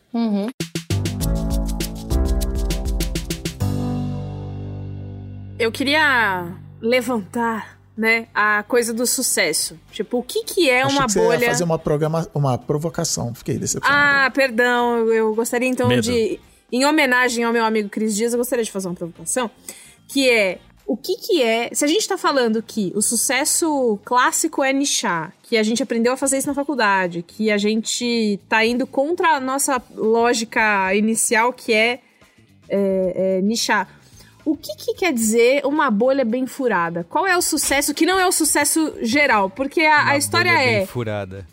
Ah, eu quero, eu quero que o que o meu tio bolsonarista que tatuou a cara do General Mourão nas costas venha pro meu lado e vote pro Lula em 2022. Cara, eu tenho um, um exemplo que talvez seja a Anitta, né? Que todo mundo comemorou a, a entrada dela, o interesse dela por política, né? No ano passado. Vocês lembram disso? Cara fazendo. Todo curso. mundo é muita gente, Carlos Merigo, mas sim. Não, mas uma galera falou, não, que bom que ela tá fazendo isso, é isso Foi, daí, foi. vamos apoiar, O né? Inclusive- silêncio da cantora Anitta é É ensurdecedor. ensurdecedor. isso. Essa Mas foi uma pra frase que marcou o país. amarrar esse, esse raciocínio, eu tenho é, é, algumas. Já aconteceu duas vezes.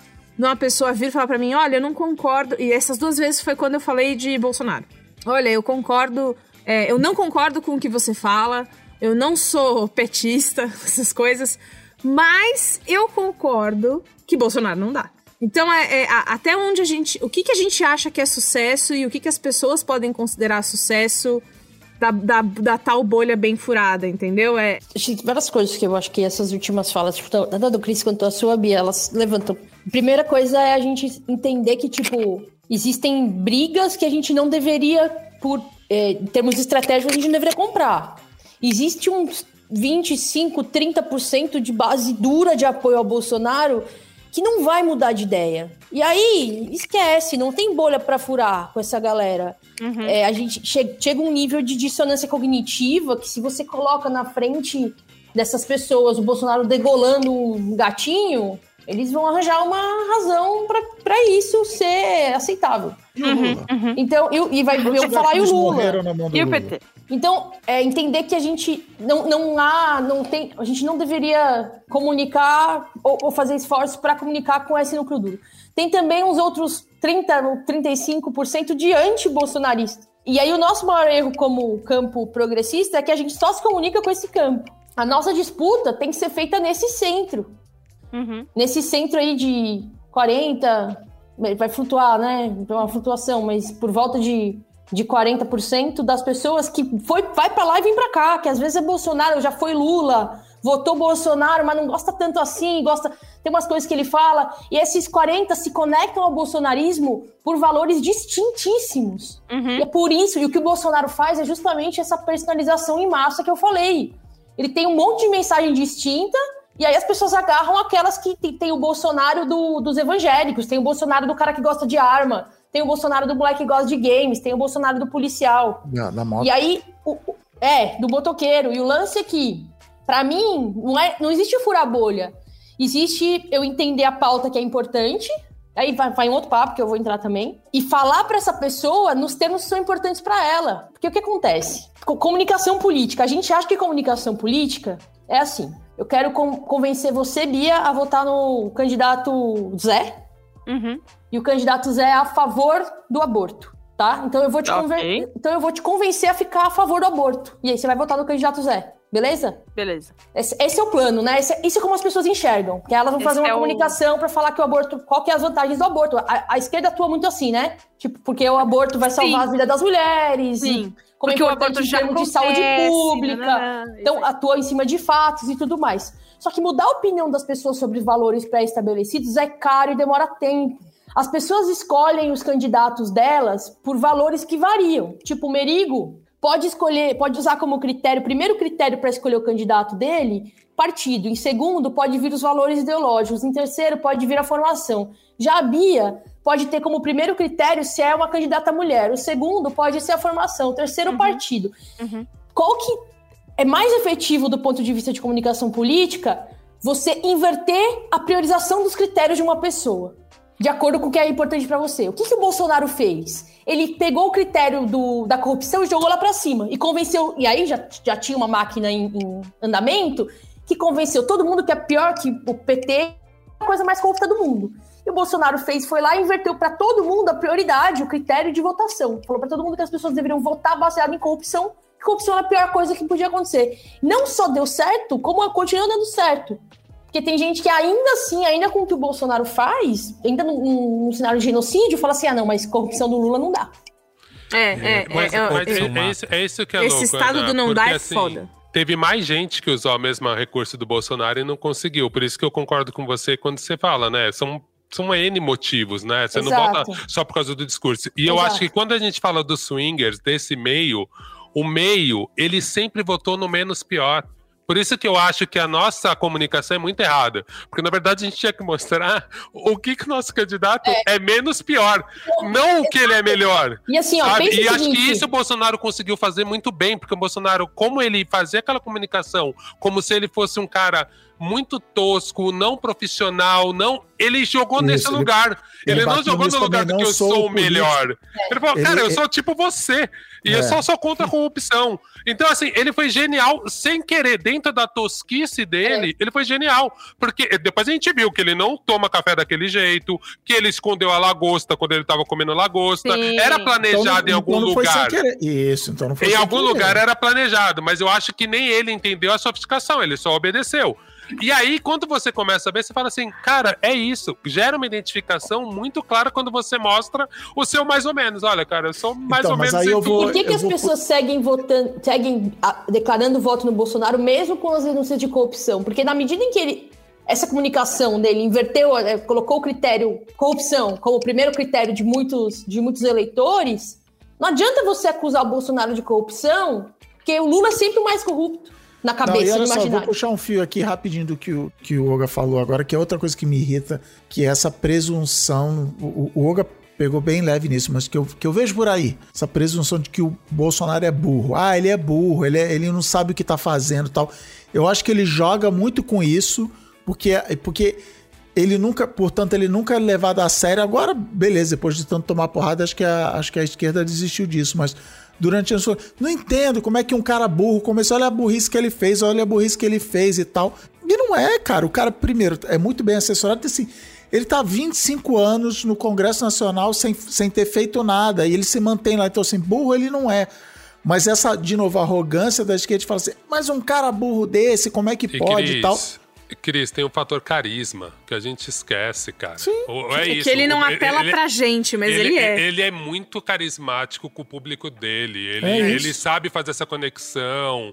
Que é isso que eu falo. Como ele não tem essa trava que a gente do campo civilizado tem da supremacia Olha lá, moral. Não, já tô botando os meus. Eu sei que eu tenho, mas eu não tô fazendo comunicação pra ganhar ninguém. Ah, mas a gente é eu civilizado tô falando com o meu mesmo. público. Não é com o meu público. supremacia, não, é valor absoluto. O Braincast eu falo com o meu público, que é civilizado. E, e aí, e assim, o que eu acho que é muito isso. Como, como ele realmente faz de um jeito muito carismático, que o Lula faz, e aí que todo mundo pode falar, todos os populistas fazem. Sim, todos os populistas fazem. De qualquer aspecto político, eu acho que o nosso maior erro no final foi isso, assim, lutar em demonstrar as virtudes e não e não os defeitos. E aí tem um outro questionamento que eu fico pensando, imagina se tivesse uma campanha que enfraquecesse o conceito de corrupção, do tipo, todo mundo já sabe que todo corrupto é bandido. E aí começar essa campanha, saca? Que eu acho que isso que a gente não teve a esperteza de fazer, porque bateria muito na nossa supremacia moral. Calma aí, calma aí, eu vou ter que assumir que todo mundo. Se o PT tivesse falado em algum momento, aquele momento assim, cara, tem corrupção realmente em todos os governos. Tá, galera, vai, próximo. Se fosse num primeiro momento que a Globo News tivesse falado isso, tivesse entrevista, todo mundo, eu assumo, teve corrupção. Como a gente faz? A gente teria derrubado esse monstro. Só que não teve. A gente alimentou o lugar da supremacia moral de tipo ignorar e tipo, não, não existe corrupção. E é uma besteira. A gente sabe que corrupção é uma coisa que é normal. Se juntar três humanos e botar dinheiro ou poder, alguém vai dar uma ramelada. Né? Tipo, e eu vou falar que não sou eu. tipo, ponto. Então Ah, é isso que eu acho que, eu, eu acho que às vezes faltava uma inteligência nesse lugar. Se a gente tivesse mirado, a maior arma dos caras é me apontar que eu sou corrupto, eu sempre cito aqui, a estratégia e- Eminem e 8 Miles. Tá, eu sou corrupto. Fala o seu defeito e deixa o cara tentar achar um jeito de te bater. Tá, sou. E aí, vamos aí. E eu acho que faltou um pouco isso, sabe? Que, que eu acho que o Bolsonaro ele faz isso muito bem. O tempo inteiro ele puxa o defeito pra ele como se fosse nada. E aí ele joga um absurdo maior. Ah, a gente olha pro absurdo maior. Mas você fala assim, cara, se tivessem tirado o Bolsonaro quando ele falou uma frase racista, a gente não teria nada disso. Só que aí depois que ele falou uma frase racista, ele fala uma pior. E a gente vai pro pior e esquece aquele. Nessa questão das bolhas, né? é, já pra gente poder caminhar pro final aqui pro qual é a bolha, quer dizer, pro qual é a boa. Um ator, hein? Caramba! Um ator. Classe A. Cara, oito anos de tablado pra fazer isso desse Nossa, jeito, né? meu. Nossa, chocada, não é um, não. Improviso. Aqui é a escola do, do humor de improviso. É isso. Isso aí. Chora, barbichas. Uma Chora. coisa que, que me deixa mais assustado, né? Eu estou. A Ana também tá acompanhando Desde as eleições de 2018, eu continuo acompanhando grupos Bozo lá, né? Grupos bozonaristas. E, cara, é bizarro de você ver essa bolha, essa câmara de eco, como a gente quiser chamar, funcionando ao vivo em tempo real, porque é, como eu falei, é realmente assustador, porque a gente está acompanhando a CPI da Covid. Vocês, amigos ouvintes, ouviram dois episódios né, sobre a CPI aqui no Braincast. Se não ouviu, procurei no seu feed que vale muito. Episódio, e... Episódios que influenciaram a comissão parlamentar de inquérito e os, e os rumos é, da República. Não tenho hein? dúvidas. Quero não tenho dúvida claro. disso. E quando a gente está acompanhando a CPI ao vivo e ao mesmo tempo estou vendo lá os grupos. Cara, eles estão vivendo outro universo, eles estão vendo as outras notícias, eles estão, quer dizer, eles estão lendo, os, lendo os mesmos fatos, mas com outros vieses, né? Então, por exemplo, eu acabei de entrar aqui enquanto a gente estava conversando nos grupinhos Bozo. Tá lá, o hoje teve o. No dia que a gente tá gravando esse Braincast, foi o dia que foi o o Whitney, Whitney Houston. Whitney Houston. Houston. E o cara foi lá e, cara, foi o melhor dia da CPI, onde talvez não tenha, não tem prova de nada, mas ele falou um monte lá, jogou a merda do ventilador, disse que vai ferrar todo mundo. E aí o, o Eduardo, Eduardo Bolsonaro, né, foi lá e tentou fazer um foi showzinho. Flávio, Flávio? Flávio, Flávio Bolsonaro. Foi lá, tentou fazer um showzinho, mas claramente estava coado, né? E com medo ali do que poderia acontecer. Mas aqui nos grupos Bozo, tá lá. Flávio Bolsonaro humilha, humilha. Witzel é e bota jantou, Renan Calheiros jantou. no seu lugar. Então, isso é só um exemplo, cara. Tem uma cacetada de, de notícias, de coisas que acontecem, que eles estão consumindo outros fatos. A questão da motociata que também que rolou recentemente, né? Que teve contagem do, do, das motos pelo sistema de pedágio, que contou 6 mil e tralala motos. A galera tá lá dizendo que não, que é um milhão. A gente dá risada, né? A gente acha bizarro. A gente fala, não, ninguém acredita acredita nisso, mas, cara, não, acredita. Ou, ou, acredita, ou, ou realmente vai empurrar mesmo sabendo que é mentira, é, porque é, um, alguém vai tem cair, uma né? premissa né? de tem uma tem uma premissa de comunicação. Eu já indiquei aqui o Outright Playbook, que é uma Sim. série do YouTube. Sim. Mas tem uma das premissas que o Outright Playbook é, traz, que é o sempre haja como se você estivesse ganhando, mesmo Sim, que você não esteja. Exato. E é essa a ideia. Eles agem sempre como se você estivesse ganhando. Então, os títulos, tipo, fulano humilha ciclano, Fulano é. bota ciclano no seu lugar. Pra quem acompanha a CPI só por esses grupos, ou por esses ou grupo de família é. que tá assim, cara, é outra CPI, cara, é outra coisa. Eles estão mostrando lá toda a verdade. E eles cortam, né? Eles, eles põem uma cortam, edição que, tipo. Exatamente. Então, isso é o que mais me deixa assustado, porque é, tudo bem, a gente tem uma, um movimento aí das plataformas é, eliminarem algumas pessoas negacionistas, né? ainda que com muita luta e dificuldade, mas alguns estão perdendo financiamento, né? O Sleeping Giants veio aí para isso, cortou bastante, cortou a torneirinha de dinheiro de muita gente, mas no WhatsApp, cara, é outro cenário, né? A gente não tem controle, então isso continua acontecendo e para as eleições de 2022 vai aumentar muito mais. É, então... É, mas eles vão ter muita dificuldade, assim, acho que um panorama interessante de dar é que eles, eles tiveram que migrar pro, pro Telegram por Sim. causa de várias políticas, né, que o WhatsApp está implementando. De limitação, né, é. de mandar uhum. mensagem. Exato, e, e, eles tiveram que migrar e estão migrando, e aí o pessoal fala, ah, a esquerda tá atrás de novo nesse negócio do Telegram. Não é uma corrida nesse sentido. Tá atrás em que medida? Tipo, não é atrás, porque você pode criar um grupo amanhã. Isso. Que tem mais gente. Tipo, não, não é uma corrida nesse sentido. No Telegram, eles vão ter muito mais dificuldade de fazer o que eles fizeram. Sim né? Por várias razões. Não, é um aplicativo mais nichado, né? Não é um WhatsApp, exato. né? Que é massificado desse jeito. Exato, né? exato. E é, você não consegue. Muita gente não sabe como passar o meme de um aplicativo para o outro. Então, mesmo Sim. que a pessoa receba no Telegram, ela não consegue repassar no WhatsApp, que é né, uma grande questão. Então, eles vão ter muito mais dificuldade para repetir exatamente o, o a mesma a maneira, receita do a mesma 2018. receita. É, e tem vários outros obstáculos estratégicos. E eu não estou falando de ah, de candidato, isso eu nem tô contando, mas tô falando em termos de ferramenta, é, de, de possibilidade que, que eles não vão ter, ou que a gente, como campo progressista, vai poder ter ali pau a pau. É, claro que, obviamente, fica mais difícil quando você está frente a frente com um adversário que não tem escrúpulo, né? E você tem. Mas o ponto é que eles não estão mais tão num lugar é, De vantagem. de vantagem. Mas eles sempre vão parecer e vão Isso, agir como sim. se eles estivessem ganhando. E a gente fica desanimado, né? Fica, Porque, isso, tipo, a gente isso. olha e fala assim, nossa, eles estão sempre tão confiantes. É. Mas eles não estão confiantes sempre. Na verdade, esse não é exatamente um momento bom pra eles. Alguém falou isso, foi alguma coluna que alguém aponta isso. Fala que tem alguns movimentos e falas que estão sendo feitas pelo Bolsonaro e pela trupe dele são sinais já de, de, de algum desespero, sabe? É. Assim. Uhum. eu- e- mas teve, também tem um outro cenário, uma outra coluna que acho que foi do Marcos Nobre, sei lá, não, não vou Do lembrar. Marcos Nobre. Marcos, aquele fala que o parecer fraco também é uma, é uma estratégia dessa galera. Então não sei, gente, assim. É porque também a gente tá Tudo num é uma momento de... estratégia? Se Exato. for uma estratégia, Tudo nada é A uma gente tá num estratégia. momento de estratégia. análise política que todo, primeiro que todo mundo tá querendo acertar. Todo analista político tá querendo acertar o que vai acontecer. E é verdade, Segundo, verdade. Em 2018, muito analista político, a maioria subestimou o Bolsonaro. Errou, errou Então tá claramente. todo mundo indo pro pes- pessimismo, assim, o fim do... Porque aí quanto, né...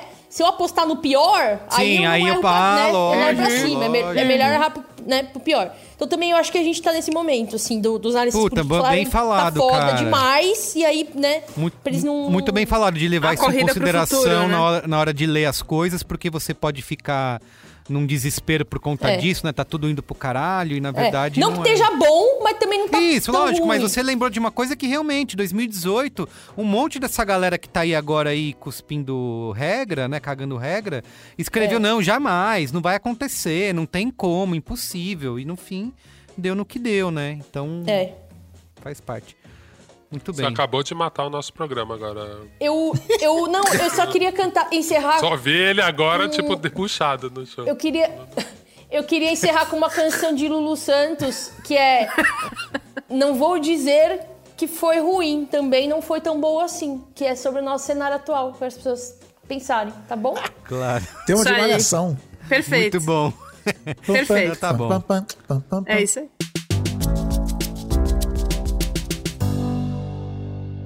Eu ia perguntar se a gente não ia falar um pouquinho sobre a questão da, da, da- da furação de bolha na comunicação. Em como que é, esse discurso de furação de bolha saiu do campo político, foi para as agências e de repente tudo que é feito precisa Furar a bolha. furar a bolha também. É, eu- mas, é, mas, é, mas será que é um papo Que muito são as gente? Não, no que são as marcas tentando passar. passando vergonha às vezes. Tipo, não, querendo é, entrar então, nas algumas conversas. marcas. É, são, são algumas marcas passando vergonha às vezes, mas eu, tenho a sensação que reposicionamento virou furação de bolha, entendeu? Mudou, Sei, mudou sei. o termo. Então, sei lá, a Avon tá on. Olha, Nossa, a Avon saiu é. da tia que tá, que tá vendendo de casa, o Avon foi pro online e agora a gente lacra, porque agora a gente é progressista, etc. Eu queria entender o quanto que isso aconteceu também, para também poder, nesse caso, englobar cultura digital, inovação e negócios. Tava faltando negócios aí. Isso. É, eu, a- isso que você tá falando, Regina, eu tava pensando muito esses dias, que eu acho que a gente até ia ter que refazer um programa pensando muito se o marketing de causas ainda existe, né? Porque eu também eu sinto um pouco isso, que o marketing de causas está um pouco perdido agora. E aí eu não sei se é porque a gente já assimilou algumas causas mesmo, então elas deixaram de ser alguma coisa do marketing, tipo assim, a gente concorda que tem alguns absurdos que não devem rolar, ou se realmente é só um cinismo da, da, da- da publicidade mesmo de falar, ai, foda-se, cara, eu quero falar com todo mundo. E É, se eu eu- ficar falando desse jeito, eu só falo com os esquerdistas, sabe? Eu também fico um pouco nessa dúvida, né? A gente falou disso mil anos atrás no Braincast, eu lembro com a Cris Bartz, acho que foi o primeiro Braincast que a Cris Bartz participou, que era o quanto as marcas furam a bolha, e eu era da posição, e eu ainda sou da posição de que as marcas elas, elas vêm depois, entendeu? A, a, a publicidade, a marca de cosmético, ou de refrigerante, ou de liquidificador, ela não vai, com- que nem voltando no exemplo da Ana, ela, ela não vai convencer a Bia que aborto é uma coisa legal se a Bia acha que não é legal, ou causas de gênero, ou causas. A minha visão é que é o contrário. As pessoas estão indo e a marca vai virar e falar assim: ok, é isso aí. É, tam- também acho legal, entendeu? É, ajuda a, nor- a normalizar. E aí, sei lá, propagandas famosas da Coca-Cola que o Don Draper inventou. Se, se eu desse uma Coca-Cola pro mundo, haveria paz. Tem marca que tira a onda que assim, não, eu falei da inclusão racial e tal, mas Eu acho que não, acho que isso vem depois, é, porque senão ou, ou é ignorado ou, ou as pessoas se revoltam e vão contra, ah, que absurdo falar É. disso e tal, mas Isso vale, acontece. vale revisitar isso sim. Isso É, acontece e- direto. Quando a marca tenta fazer isso, acaba ferindo o seu público é, é, normal, digamos, seu público-alvo, né? Eu queria pontu- pontuar também, falando várias coisas assim, né? Tem a, a diferença entre. Eu, eu sinto que às vezes na publicidade, na- nos momentos de agência que eu vivi, é, parece que é difícil achar a diferença entre furar a bolha, significar fazer parte da conversa, nesse sentido, tipo. Tem até uma piada no Inside do Bo Burnham que eu indiquei na outra vez que eu vim aqui, que é: não, as pessoas não. Não aceitam mais as marcas estarem de fora da conversa. Isso, É, Existe isso. E existe a galera que acha que furar a bolha é usar o meme que tá todo mundo usando isso. Isso. pra. Então, assim, o que eu vivi. Só Jesus. Cristo sabe o que eu vivi na semana em que saiu o Juntos e Shallow Now dentro da agência. Nossa, Nossa, lembra. Vocês não têm ideia. As pessoas se arrancando pela garganta. Clientes, tipo, tem que subir uma peça agora fazendo uma piada com Juntos e Shallow Now com, minha- a- com a minha bala, com o meu hambúrguer, com o meu pacote de camisinha, com o meu leite, com o meu não sei o quê. E, caralho! Por quê? Ah, não, porque esse meme, ele está muito engraçado nas redes. E aí a gente vai furar a bolha? Tipo, não, pera, Ah, não, peraí. sim, pera, pera, lógico. pera, peraí. Então, senhor, um minuto, seu Carlos. Fala, dona Sônia. É, é, é, eu acho que esse, essa, essa linha, ela fica meio borrada, porque tudo no final das contas é porque a pessoa quer vender, blá, blá, blá, blá, blá. Então, essa linha fica borrada que é, pô, se a moda é o meme do Juntos e Shallow Now. Que... Gente, sério, foi horrível, horrível. É, é, e ou se a moda é falar... Pessoal, a Bia tá emocionada, ela tá chorando um pouco, porque realmente é uma lembrança dolorida. Foi horroroso. Se a moda é Juntos e Now, ou se a moda é falar fogo nos racistas, é o mesmo peso. E, e, é- e é- e- e coloca-se o mesmo peso pra essa coisa, e coloca o mesmo nome, que é furar a bolha. E eu acho que na mídia, é- é, na publicidade, né? Na mídia não. Na publicidade em específico, esse assunto ele também vai pra esse lado do esvaziamento de, das coisas, sabe? Do tirar o peso das coisas pra botar o peso da sua marca na conversa. É. Pipipi, popopó. E aí, quando. é, é, eu acho que um, um exemplo da coisa que deu meio errado foi no Big Brother, teve a fatídica brincadeira da Avon de botar a galera pra se maquiar. 40 minutos depois, tava o Fiuk chorando, a Lumena apontando, o outro cara lá gritando, o outro pedindo desculpa no confessionário, o, o Fiuk falando senhore, é senhore.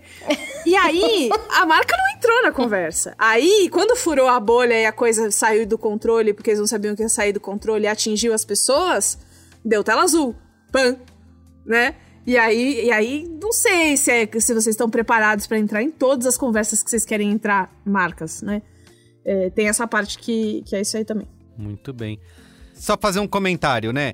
Pra gente, o resumo desse Braincast é pra gente terminar desesperado, terminar esperançoso, que vai dar certo ou não. Vai dar Ah, certo. olho vivo, né? Olho vivo, sempre atento, porque assim caminha a humanidade com passos de formiga e sem vontade. Isso. Muito bem. Agora sim. Então é isso. Vamos pro Qual é a Bolha? Olha a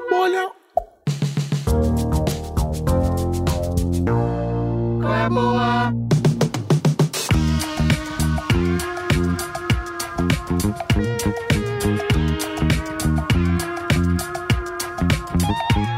Muito bem! Quem quer começar?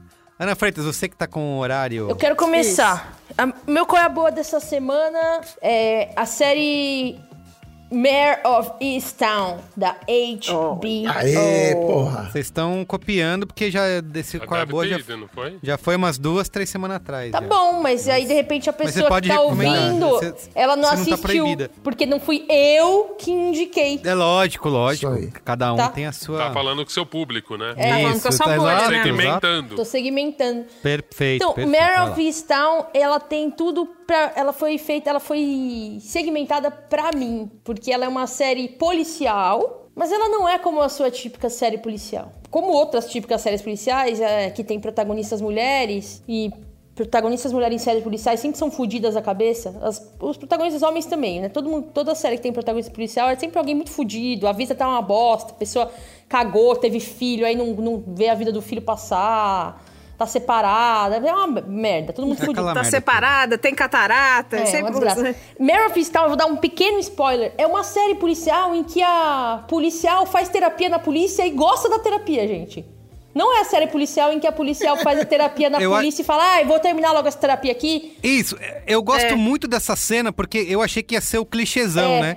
Ela vai chegar na terapia e vai, ai, que saco, tá bom, só quero fazer pra poder se- É. me libera aqui. Mas não, quando ela começa a querer, fa- fala, pô, que legal, isso aí vai, quero mais. Ah, é uma, é É uma um branded content da, da É, psicologia. da da psicologia. Cara, é uma série muito legal, é muito boa. é, ela tem diálogos muito bons, ela, ela tem é um mergulho muito interessante na vidinha de pessoas de uma cidade pequena, mas é muito tudo isso feito com um cuidado muito interessante. Mas o que eu acho que é, que é legal é justamente essa fuga de clichês de séries policiais. E não é só uma história sobre um crime, né, que movimenta uma cidade, movimenta a vida de uma, uma policial, também é uma história de, de redenção, de certa forma, de cura. Baita série. Eu comecei também a assistir a série do Menino que tem chifre. Sweet Tooth. Ah, O Sweet Tooth. Sweet Tooth. Sweet Tooth. Legal, viu? Tô gostando. Essa é a minha... Essa é qual é a boa parcial. Qual é a, qual é a boa por enquanto? É o Sweet Tooth. Muito bom. Tem, ó, Boa, aproveitar pra fazer jabá do cinemático aqui, temos episódios lá. Muito legal. cinemático.b9.com.br. É de pandemia, viu, gente? Fica o alerta de gatilho, a Sweet Tooth, tá bom? Muito bem. Ó, vou dar um qual é a buena, qual é, qual é a buena, porque já tô até falando em espanhol. Vou dar uma outra dica do meu Qual amigo é la Cris? Dicas. Ah. É, estou aprendendo a falar espanhol. Tenho, Ah, tem sido difícil até agora. É, mas uma coisa que está me ajudando é o podcast Radio Ambulante, Ah, Que é- legal. feito pela. NPR, é, que, eles, que eles chamam no inglês perfeito NPR, né? Que pessoas falam em espanhol sempre o inglês muito certinho, eu acho muito doido. Ai, amiga. Ah, Isso aí até do por podcast enquanto que você escuta. vai do podcast. É- Ó, eu a cara que é do do- Olga. Na o vida tá com real- a olho regalada pra mim, tipo, É. amiga. O... Não, não falam inglês tão certinho, não. Fala. Bom. Tá. No caso do rádio ambulante, isso acontece. Então, mas e eu, aí, vou, eu, vou, eu vou furar sua bolha, porque o nosso amigo Daniel Alarcon mudou pro Alabama com 3 anos de idade. Então é por isso que ele fala Ah, NPR. por direito. isso. Ah, acontece. Muito bem. Mas então, o Rádio Ambulante, ele é um programa é, que está em todas as plataformas, pode ir buscando aí enquanto eu tô falando. Ele conta histórias da América Latina sobre a América Latina. E assim, umas puta história, entendeu? Não é qualquer historinha, qualquer coisa. É muito bem apurado, jornalismo, apuração, fatos. E Você vê sempre... aqui, que lindo isso. Você vê aqui. E a, a- duas histórias que me encantaram muito, que eu acho que dá pra comer. Ah, Bia, por onde eu começo e tal. É, ah, só uma coisa antes. Se você não fala espanhol, mas você é uma pessoa que às vezes pode ser um pouco versada no portunhol, já dá pra entender. E, é porque eu, eu comecei a. Gente, eu tô Portão ouvindo. avançado. Eu tô aprendendo os números dos dias da semana, qual é o meu Nossa. nome e minha cor favorita, entendeu? Eu tô é nesse saco. grau de. Número- Dia da semana é uma coisa horrível. É, Dias do- horrível mesmo. Dia da semana é uma coisa horrível. Lunes. Luna, é, miércoles, não sei o quê. E aí, é, é, existem dois episódios que me encantaram mucho, que são. Que E fueron é- qual- La Llamada del Des, que é, se você quando for entrar, é o último episódio que foi postado da- da- do final dessa temporada, que fala sobre a história do que aconteceu com um garoto de 10 anos que era da igreja da La Mano de Dios e conheceu o Maradona em rede nacional. O outro episódio, caso você não ache esse muito legal, chama-se Perdido em San José, que é a história de que em San José você não tem endereço para as coisas. Endereço é uma coisa super demodê, ninguém usa. O povo vira e fala assim: você quer chegar na casa do Cris, tá? Você sabe a, a, a, a lecheria, não sei das quantas? Puta, você dá uns 15 passos pra frente, viu uma casa azul. Nick viu a casa azul, dois pra trás, vira no beco que tem lá. Naquele beco tem um grafite de um gato.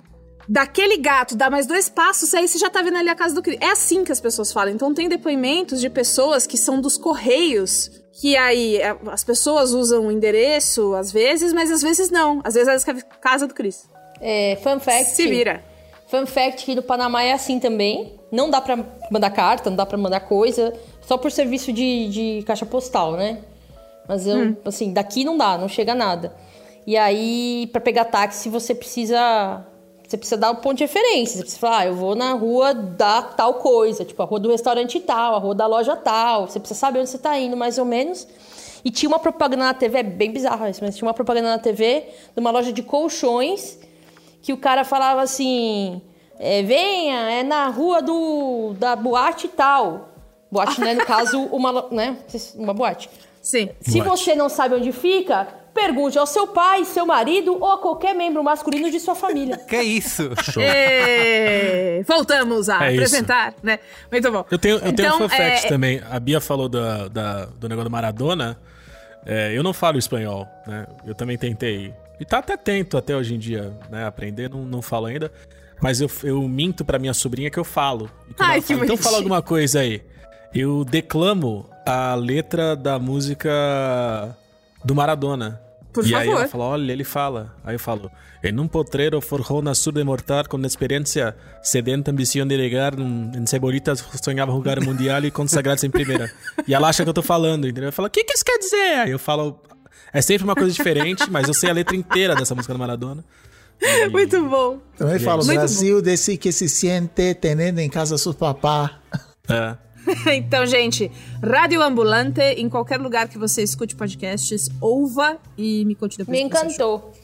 Graças. Ah, de nada. Canta. Muito bem, quem mais? Meu colega boa é o maior xingamento do mundo, é mal parido. Mal parido é É, muito bom pra né? caralho, mal parido. É. Adoro mal parido. Bom Mal demais. parido. Mal Cara, meu colega boa, eu, eu, eu sequestrei aqui, vou falar. Vou falar, hein?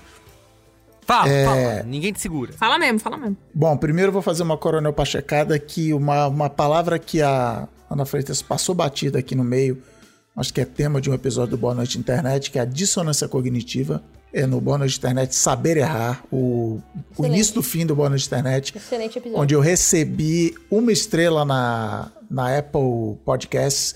Falou o de cara só botou assim, esquerdista lixo, exclamação, exclamação, Ah, exclamação. Que parabéns! delícia! Parabéns, Aê, Cris. Cris. Muito bem. É um mar. Era bom antes de programa. falar de política.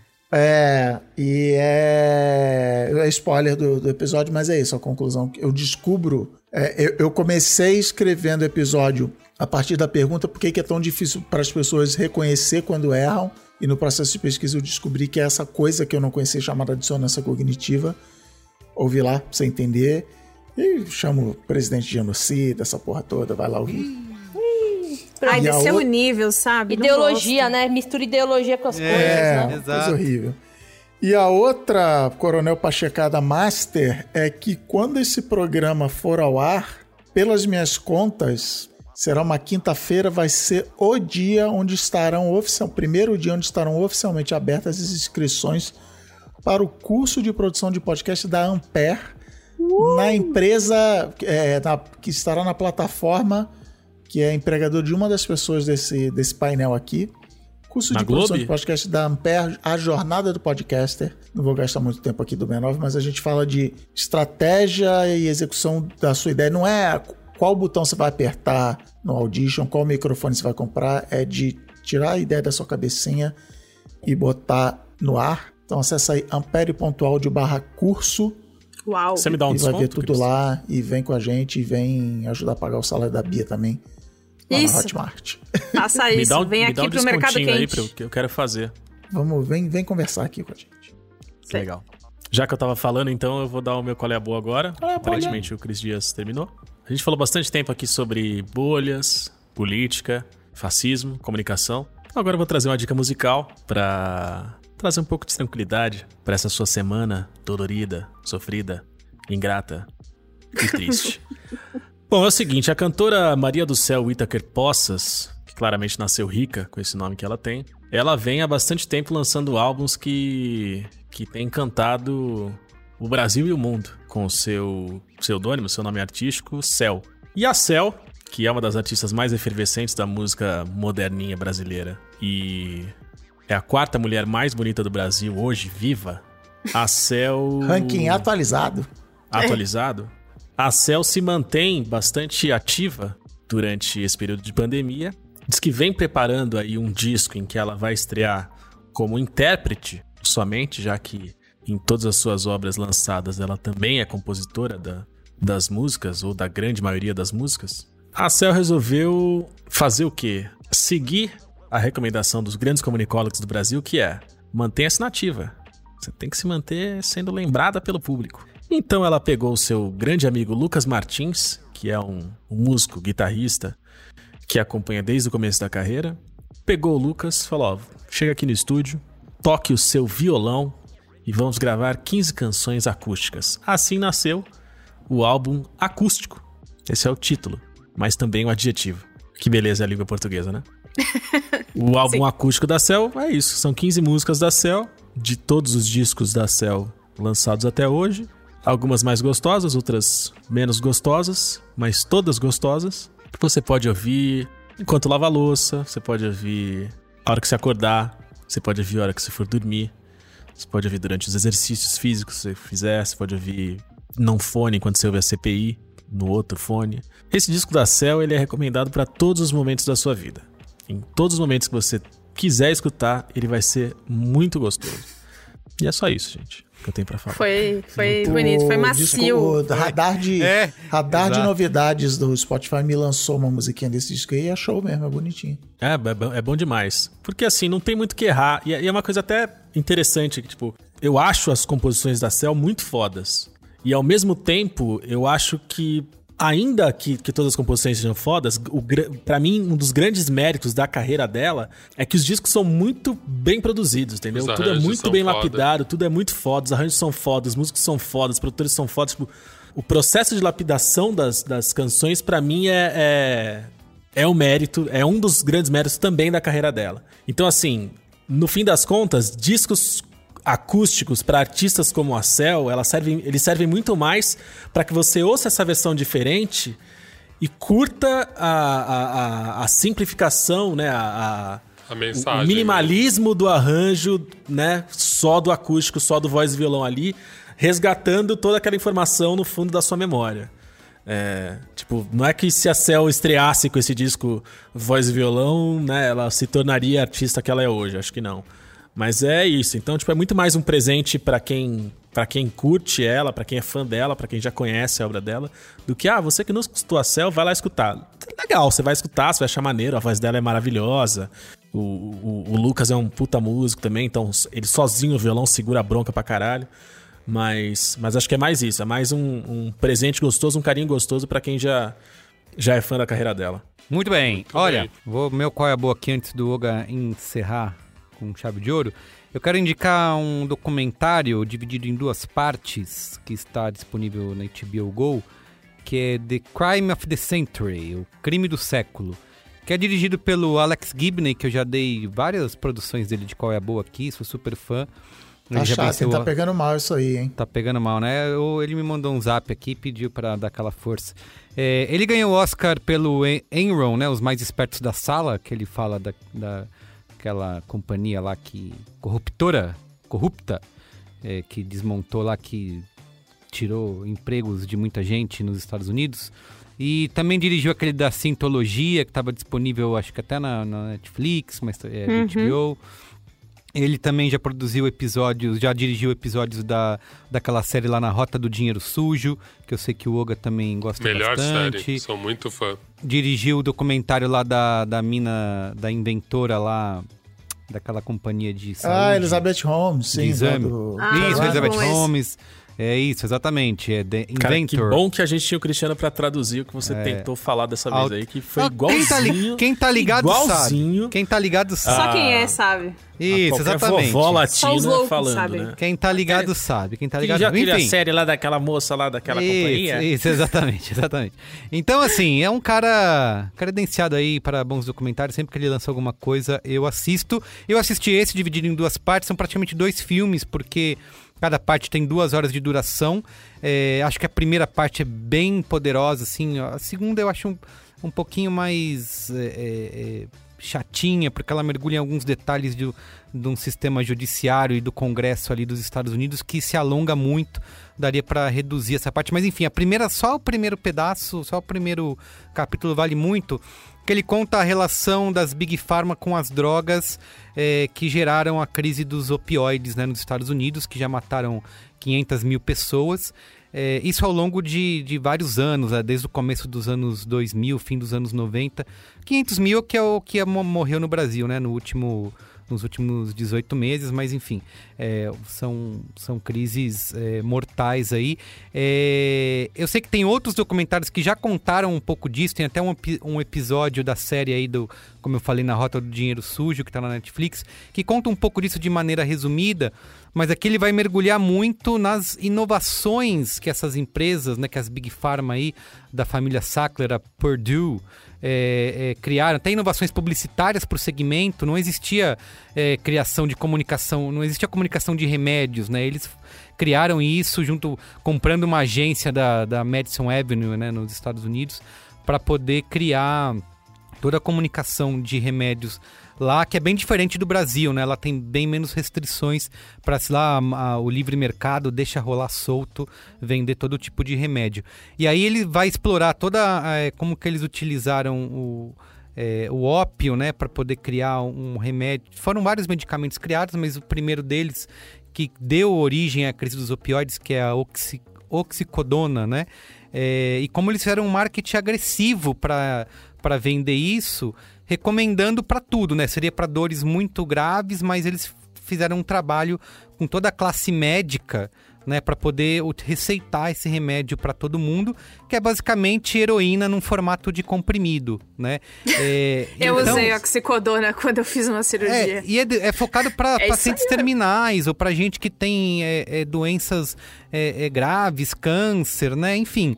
Então ele vai contando todo desde o início, né, da, da cadeia de produção, da invenção disso, e eu acho que tem um paralelo muito bom com o que a gente vive hoje, né, com essa questão da cloroquina e de médicos do Conselho Federal de Medicina é, receitando tratamento precoce, coisas que é, são completamente antiéticas. Porque a gente, né, você tem um médico, alguém confiável, as pessoas olham essa pessoa de jaleco como um cientista, né, alguém da ciência.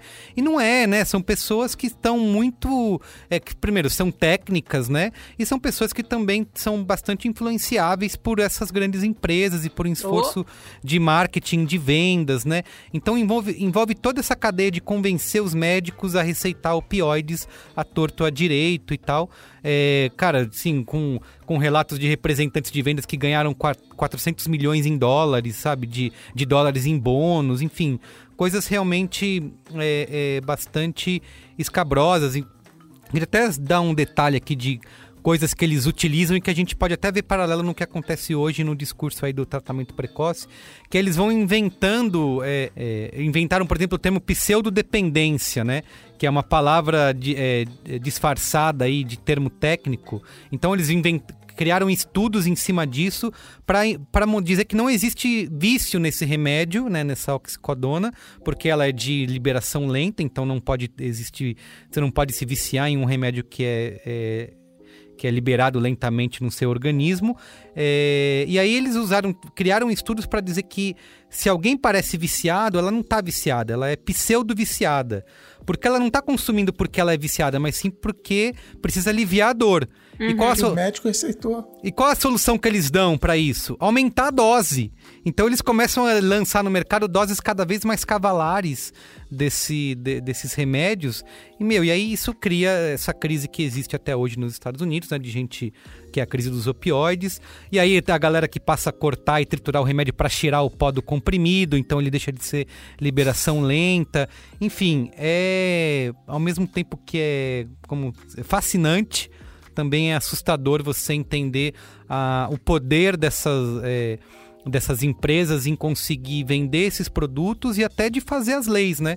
É, nesse segundo episódio foca bastante nisso de que não tem, eles não conseguem controlar essas empresas que no fim acabam pagando só multa para se liberar, porque elas é fazem as leis, né? Então por isso que essa que a coisa rola solta, assim. Então, enfim, é, acho que tem. Você vai assistir para entender como a crise dos opioides foi inventada, né?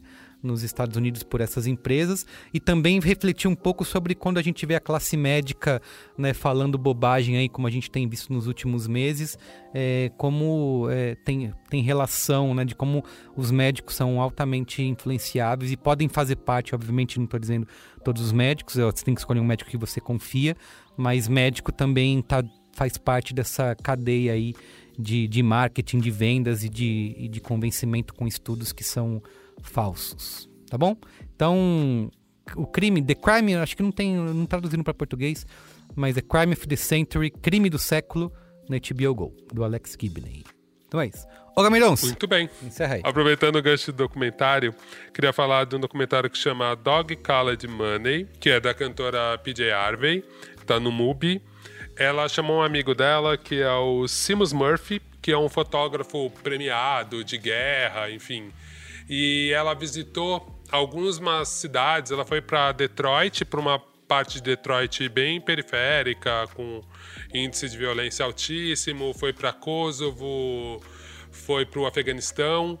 E aí ela vai mostrando o processo dela de composição do disco. Então ela foi para esses lugares tal. E foi um documentário que me deixou um pouco perturbado. E aí me levou um pouco o questionamento que eu tive aqui no programa, que é esse lugar nosso da, da supremacia moral, né? Porque eu fui assistindo o documentário, o documentário é lindíssimo. Eu sou fã da PJ Harvey. Ela fez esse documentário e ela vai mostrando como ela criou o disco que chama The Hope Six Demolition Project. E assim, os arranjos absurdos, ela mostra no Afeganistão, ela vai numa quebradinha, no segundo andar da quebradinha, compra os instrumentos de lá, uma cítara muito louca, toca com os músicos tal. Só que ao mesmo tempo ficava um lado meio conflituoso falando: isso é só exploração da pobreza. Isso, isso é muita filha da putagem. Aí o outro lado meu ficava assim, caralho, mas muito legal ela mostrar o processo criativo dela, tal, tal, tal, tal, tal, tal, tal. e ela vai mostrando as composições da letra. Então ela escreve uma música, que aí é o nome do documentário. Eu não quero dar spoiler, mas é uma cena muito foda e que você fala assim, cara, isso é muito escroto. Só que ao mesmo tempo, você fica nessa sensação de. Porra, mas é a arte, a pessoa não vai usar isso que aconteceu. Mas sabe, tipo, cara, é muito legal porque você fica perturbado o tempo inteiro, porque a gente fica com esse conflito o tempo inteiro de falar assim, cara, mas esse é lugar da arte, né? Porque assim, cara, ela foi lá, viu um monte de desgraça, fez o disco dela, mas é real, concretamente, o que, que mudou a vida do maluquinho sem perna do Afeganistão? Sabe? Tipo, essa, essa estética. Então, assim, eu achei muito, muito legal e é um pouco esse, esse lugar do furar a bolha, até sem querer. Eu tava querendo ver o documentário de alguém que eu já gosto, mostrando coisas que eu já gosto, e quando você viu, eu já tava quase cancelando a mulher no meio. E o quanto a gente não precisa se expor, às vezes, a coisas que nos desafiam mesmo, né? Foi sem querer, eu queria só ver alguma coisa para voltar pro meu casulo. E de repente eu falei, porra, velho, não, você não, PJ caralho, sabe? Que, que merda é essa, sabe? Então, mas eu, eu recomendo, mesmo assim vale. Se você ver só a fotografia do documentário, já vale bastante. E queria lembrar que hoje começa o festival Inedite. Que é, é In-Edite, que é o Festival Internacional de Documentário Musical. Então é do dia de hoje, dia 16, até o dia 27 de junho. Cara, vale muito a pena ver. Sempre tem pérolas incríveis e agora ele tá todo online. Então é só entrar no site deles, brnedit.org, e lá se cadastrar, porque tem um, tem uma, um esquema diferente para você ver os filmes. Tem filmes que estão no site, tem outros que estão no Sesc, enfim, vale muito a pena. Última dica, porque agora eu vendo Higino, eu lembrei de um disco, Higino principalmente vai amar, de uma dupla de Portugal que chama David Bruno e Mike L. Knight. Knight é Nietzsche. E eles têm um. Você percebe pela N- capa. NIT, é isso? NIT. Tá. Você Ah, percebe achei que pela era. É, é que falou N-I-E-T-Z-S-C-H-E. Nietzsche. É, aí eu... É, é que ele fala Night, mas é Nite mesmo. Esse É. cara, ele, essa dupla, cara, eles fizeram um disco maravilhoso, homenageando os anos 80 com muito humor, mas é muito bem produzido, enfim, é um disco que eu tô amando ouvir. O sotaque de Portugal ajuda ele a ficar mais divertido. Não que eu acho tudo engraçado em português de Portugal, não é isso. Mas dá a calhordice que eles querem pro disco. Então vale muito a pena. Se você curte música bem feita, tem bom humor, gosta de uma calhordice, quer viajar para os anos 80, são essas minhas dicas de hoje. David Bruno e Mike El Nietzsche. Muito bem. Boa. Então é isso, gente. Muito, bem, viu? bem. Divertidíssimo bem. estar com vocês, apesar do assunto sério. Dei muita risada aqui. A gente fala sério também quando precisa. Isso. Somos nós. Deu certo. Beijo, viu? Beijo, Valeu. gente. Até Valeu. outra vez. Tchau, pessoal. Tchau, tchau, gente.